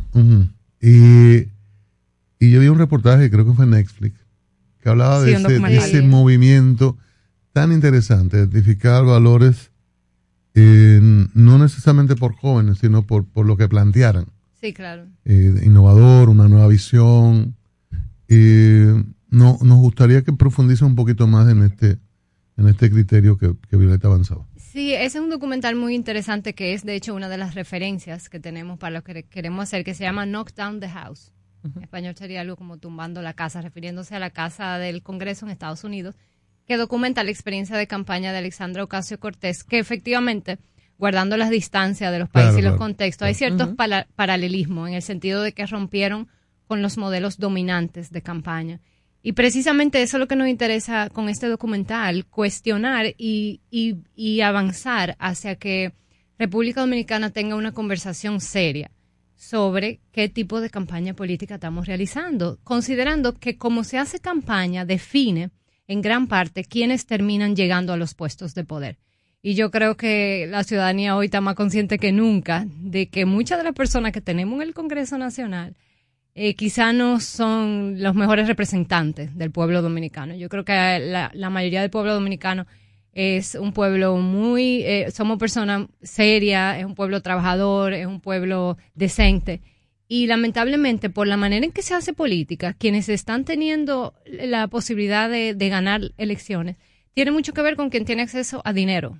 Y en muchos casos, incluso fuente de dinero no lícita. Lo hemos visto, los escándalos de legisladores asociados a eh, narcotráfico, por poner un ejemplo. ¿Por qué? Porque consiguen los fondos, o sea, los financian. Entonces, esa conversación sobre cómo estamos financiando las campañas políticas y cómo pudiésemos regularlas. Por un lado, el, el rol de, la Junta y de las leyes de, electoral y de partido de regular esas campañas. Pero por otro lado también, la ciudad, el, el, el rol de la ciudadanía en exigir a, las, a los y las candidatas que rindan cuentas sobre de dónde se financian y, y, que, y que expliquen cómo están haciendo esas campañas. ¿Son campañas basadas en gastar dinero para comprar votos? ¿O son campañas basadas en propuestas y en un equipo eh, de personas que creen en esas propuestas? O sea, esa es un poco la conversación que queremos eh, abrir en- o, o profundizar en el país con este documental. Así ganamos. Eh, todas las personas que se sientan identificadas con ese fin, les invitamos a que nos apoyen en minervasfilmrd.com, que es donde tenemos esa campaña que mencionaba Violeta de recaudación de fondos para poder realizar este documental, para poder rodar eh, y idealmente presentarlo al país eh, el año que viene, en 2023, antes de la, de la que inicie la campaña electoral del 2024. La, la campaña arrancó hace rato, ¿eh?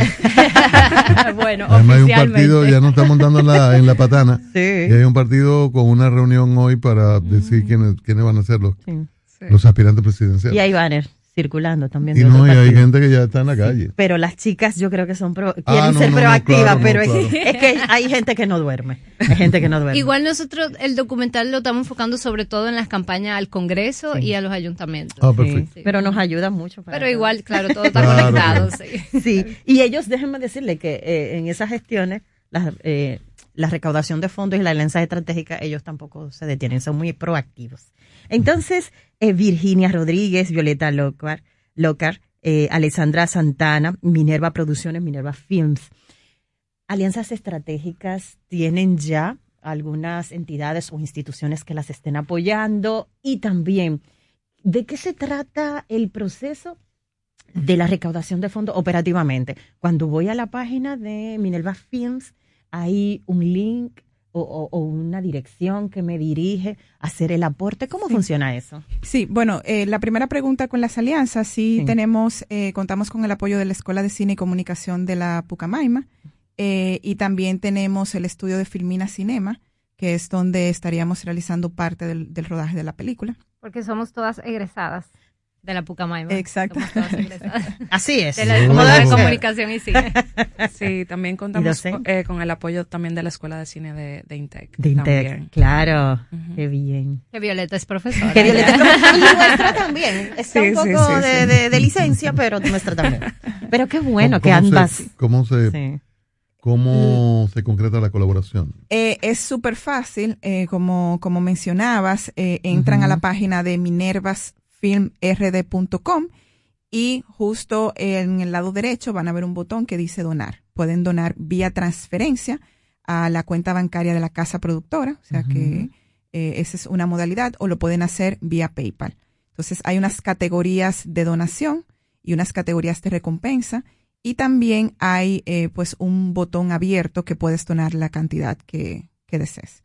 O sea que es... En, en Así Ganamos, bueno, si vas a agregar como colaboración. Sí. No, decir que hay montos sugeridos desde los dos mil pesos hasta ya montos mayores eh, para aquellos que quieran aparecer como, como productores ejecutivos y productoras.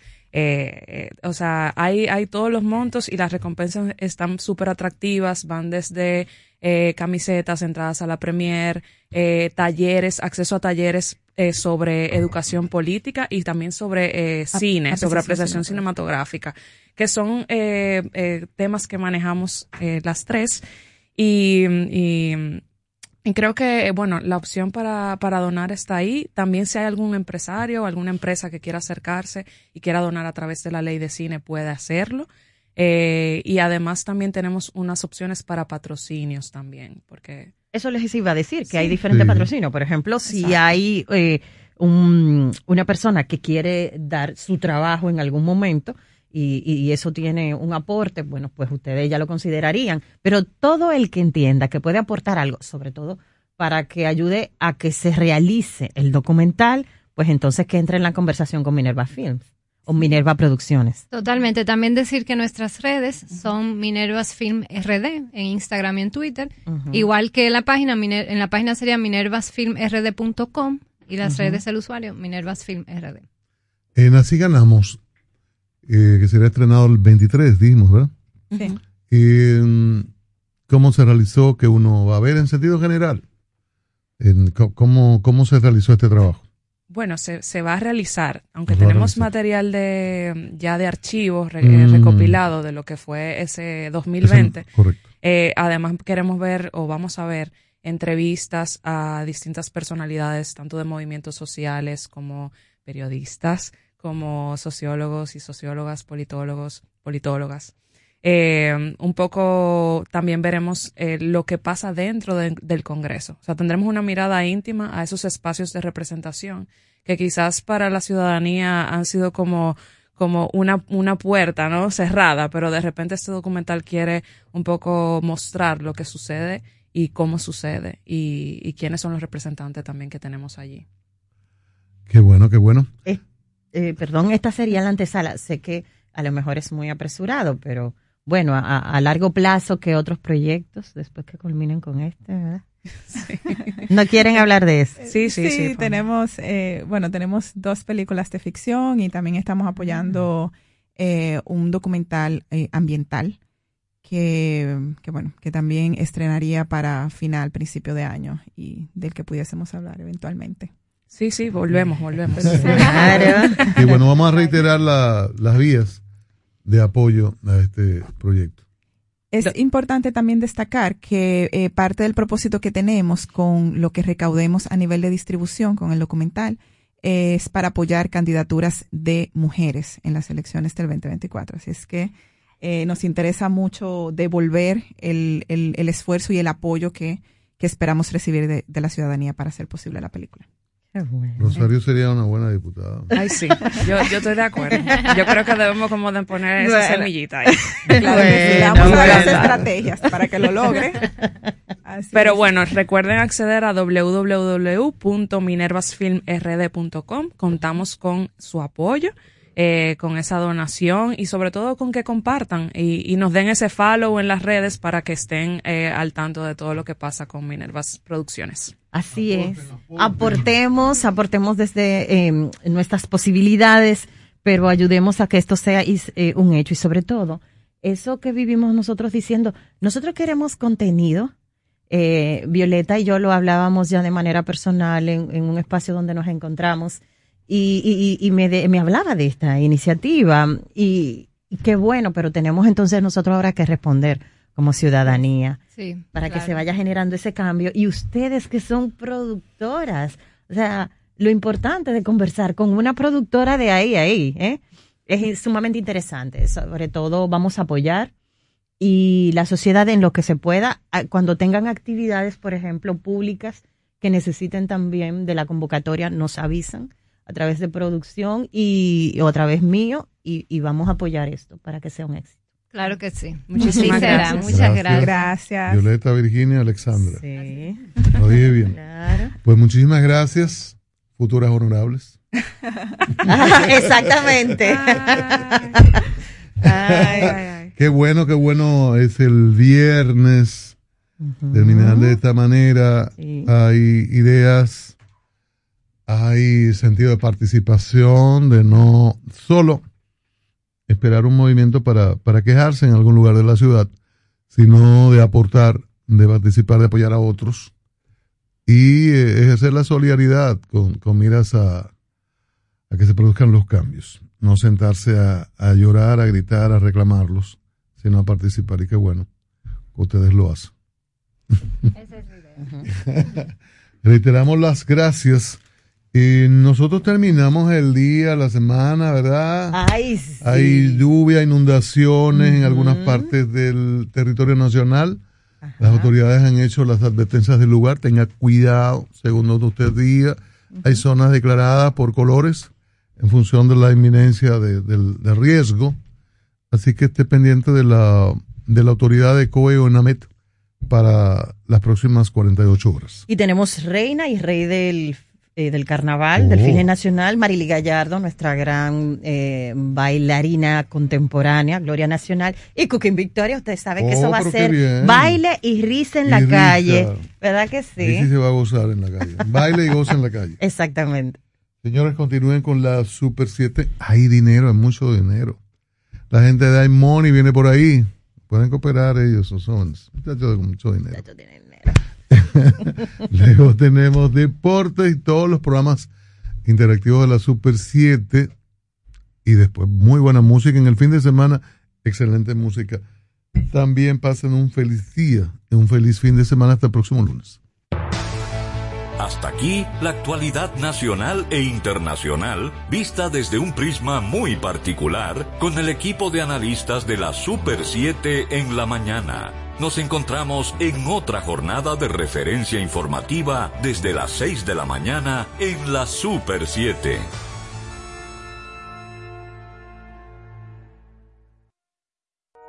En solo minutos, iMoney Radio.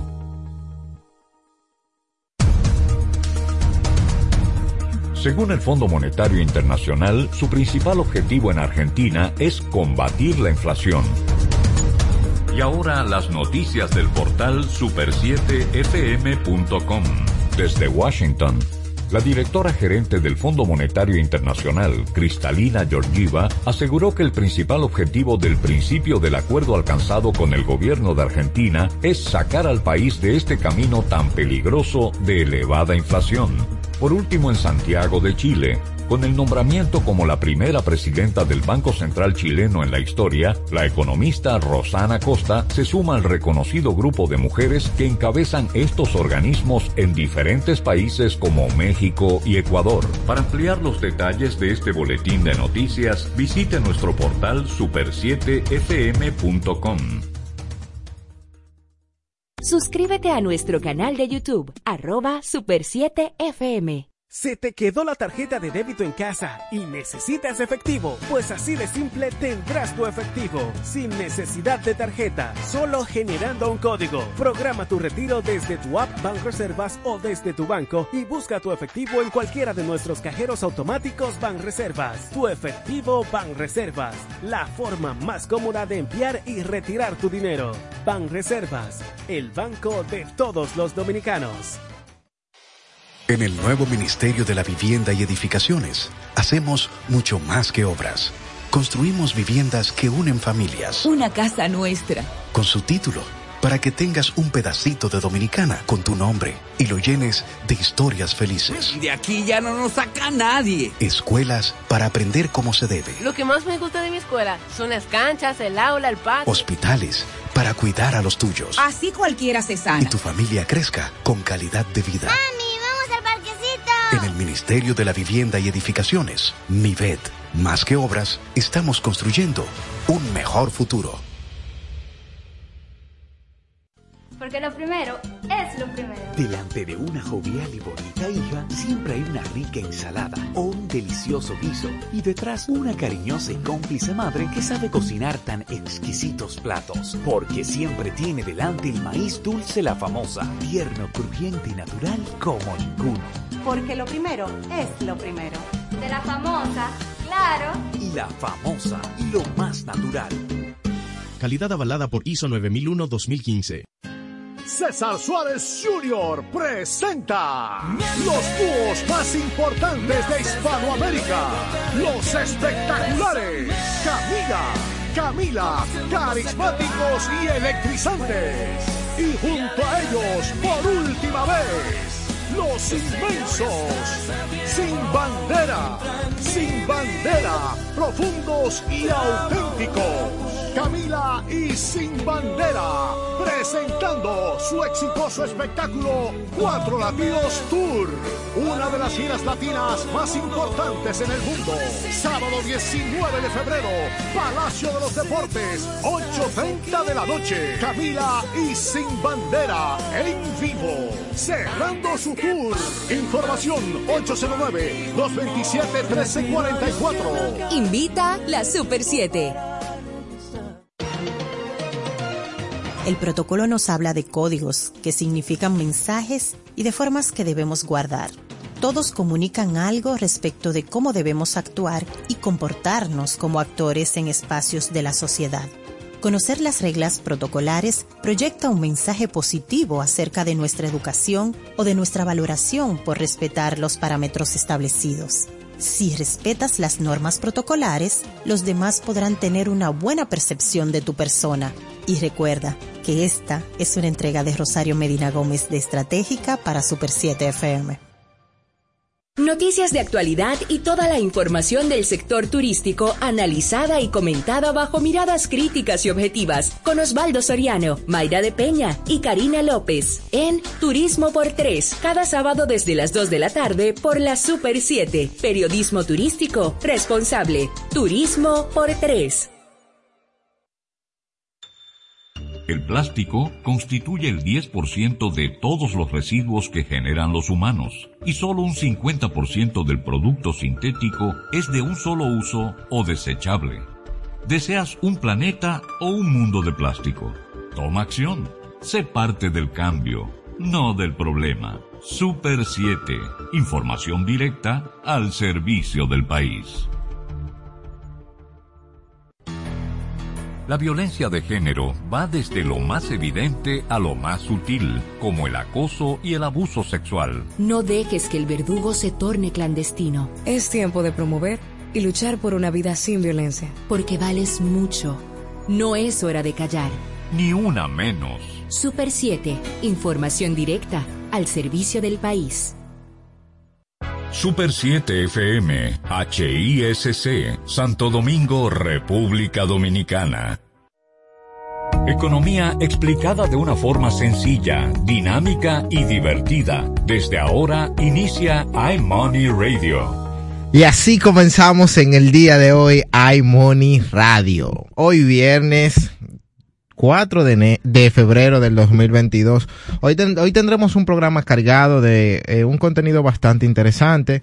Vamos a estar analizando varios temas. Eh, tenemos por ahí un cultura financiera que yo creo que eh, es para visualizar y ver esas cosas que todavía se estamos haciendo mal que pudiéramos corregir. También vamos a tener otro análisis que lo vamos a estar desarrollando aquí en el panel que tiene que ver con por qué el dinero vale cada día menos y qué cosas están afectando a las finanzas en América Latina en el día de hoy. Le invitamos a que sigan en sintonía aquí en iMoney Radio y que nos sigan en nuestras redes sociales como iMoney Radio en Instagram, Twitter y Facebook. Ya volvemos, no cambies el dial. iMoney Radio. Las normas protocolares no solamente son para mandatarios o para funcionarios de delegaciones diplomáticas. Todos los que interactuamos en actividades, eventos donde participen funcionarios de cualquier forma de gobierno o representantes de instituciones, debemos conocer cuáles son las normas protocolares que se deben cumplir. Esto como parte de la gestión de la comunicación y así estaremos gestionando favorablemente la imagen. Y recuerda, que esta es una entrega de Rosario Medina Gómez de Estratégica para Super 7 FM. MQ Lámparas y Lámparas Quesada, especialistas en iluminación y decoración. Contamos con gran variedad de lámparas italianas y españolas, modernas y en alabastro, con los diseños más cuidados y especiales del mercado. Estamos ubicados en la Avenida Independencia 256 en Gascue, Avenida 27 de Febrero 265 en el Ensanche Piantini. En Santiago, calle Bartolomé Colón número 17, además de 22 tiendas móviles en los cuatro puntos cardinales del país con facilidades de pago. Para más información, llámanos al 809-687-2302 y 809-547-2614. MQ Lámparas y Lámparas Quesada, pioneros en la iluminación.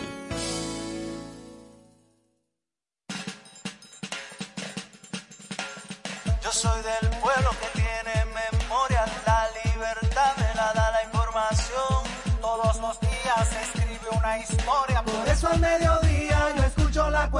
Acompaña a Patricia Solano y Diana Lora en La Cuestión, de lunes a viernes de 1 a 2 de la tarde por la Super 7. No te quedes sin saber cuál es la cuestión. Escucho la cuestión. Repasamos la actualidad del acontecer nacional e internacional en El Interactivo de la Super 7. Ágil, veraz, oportuno y equilibrado. De lunes a viernes de 2 a 4 de la tarde, escucharás la información que llama al criterio con diversidades y estilos más atrevidos, bajo la conducción de José Gregorio Cabrera, Jochi Rosario, Emelín Valdera y Ricardo Fortuna, por la Super 7. Estás escuchando iMoney Radio.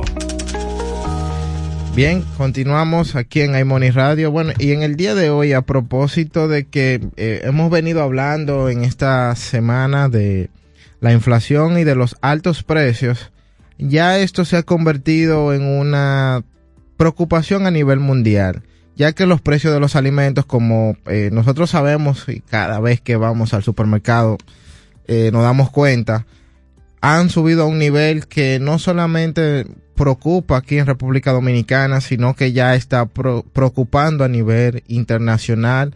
Eh, y básicamente ayer salió una noticia bastante interesante que me ha dejado pensando y analizando, y es que la ONU advierte que el incremento eh, está llegando a su, a su nivel histórico y máximo.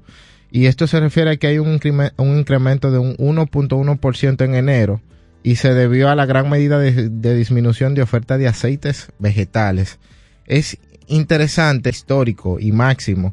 Y esto se refiere a que hay un, un incremento de un 1.1% en enero y se debió a la gran medida de, de disminución de oferta de aceites vegetales. Hay un, un incremento de un 1.1% en enero y se debió a la gran medida de, de disminución de oferta de aceites vegetales en enero y se debió a la gran medida de, de disminución de oferta de aceites, gran medida de, de, disminución de oferta de aceites, de aceites vegetales.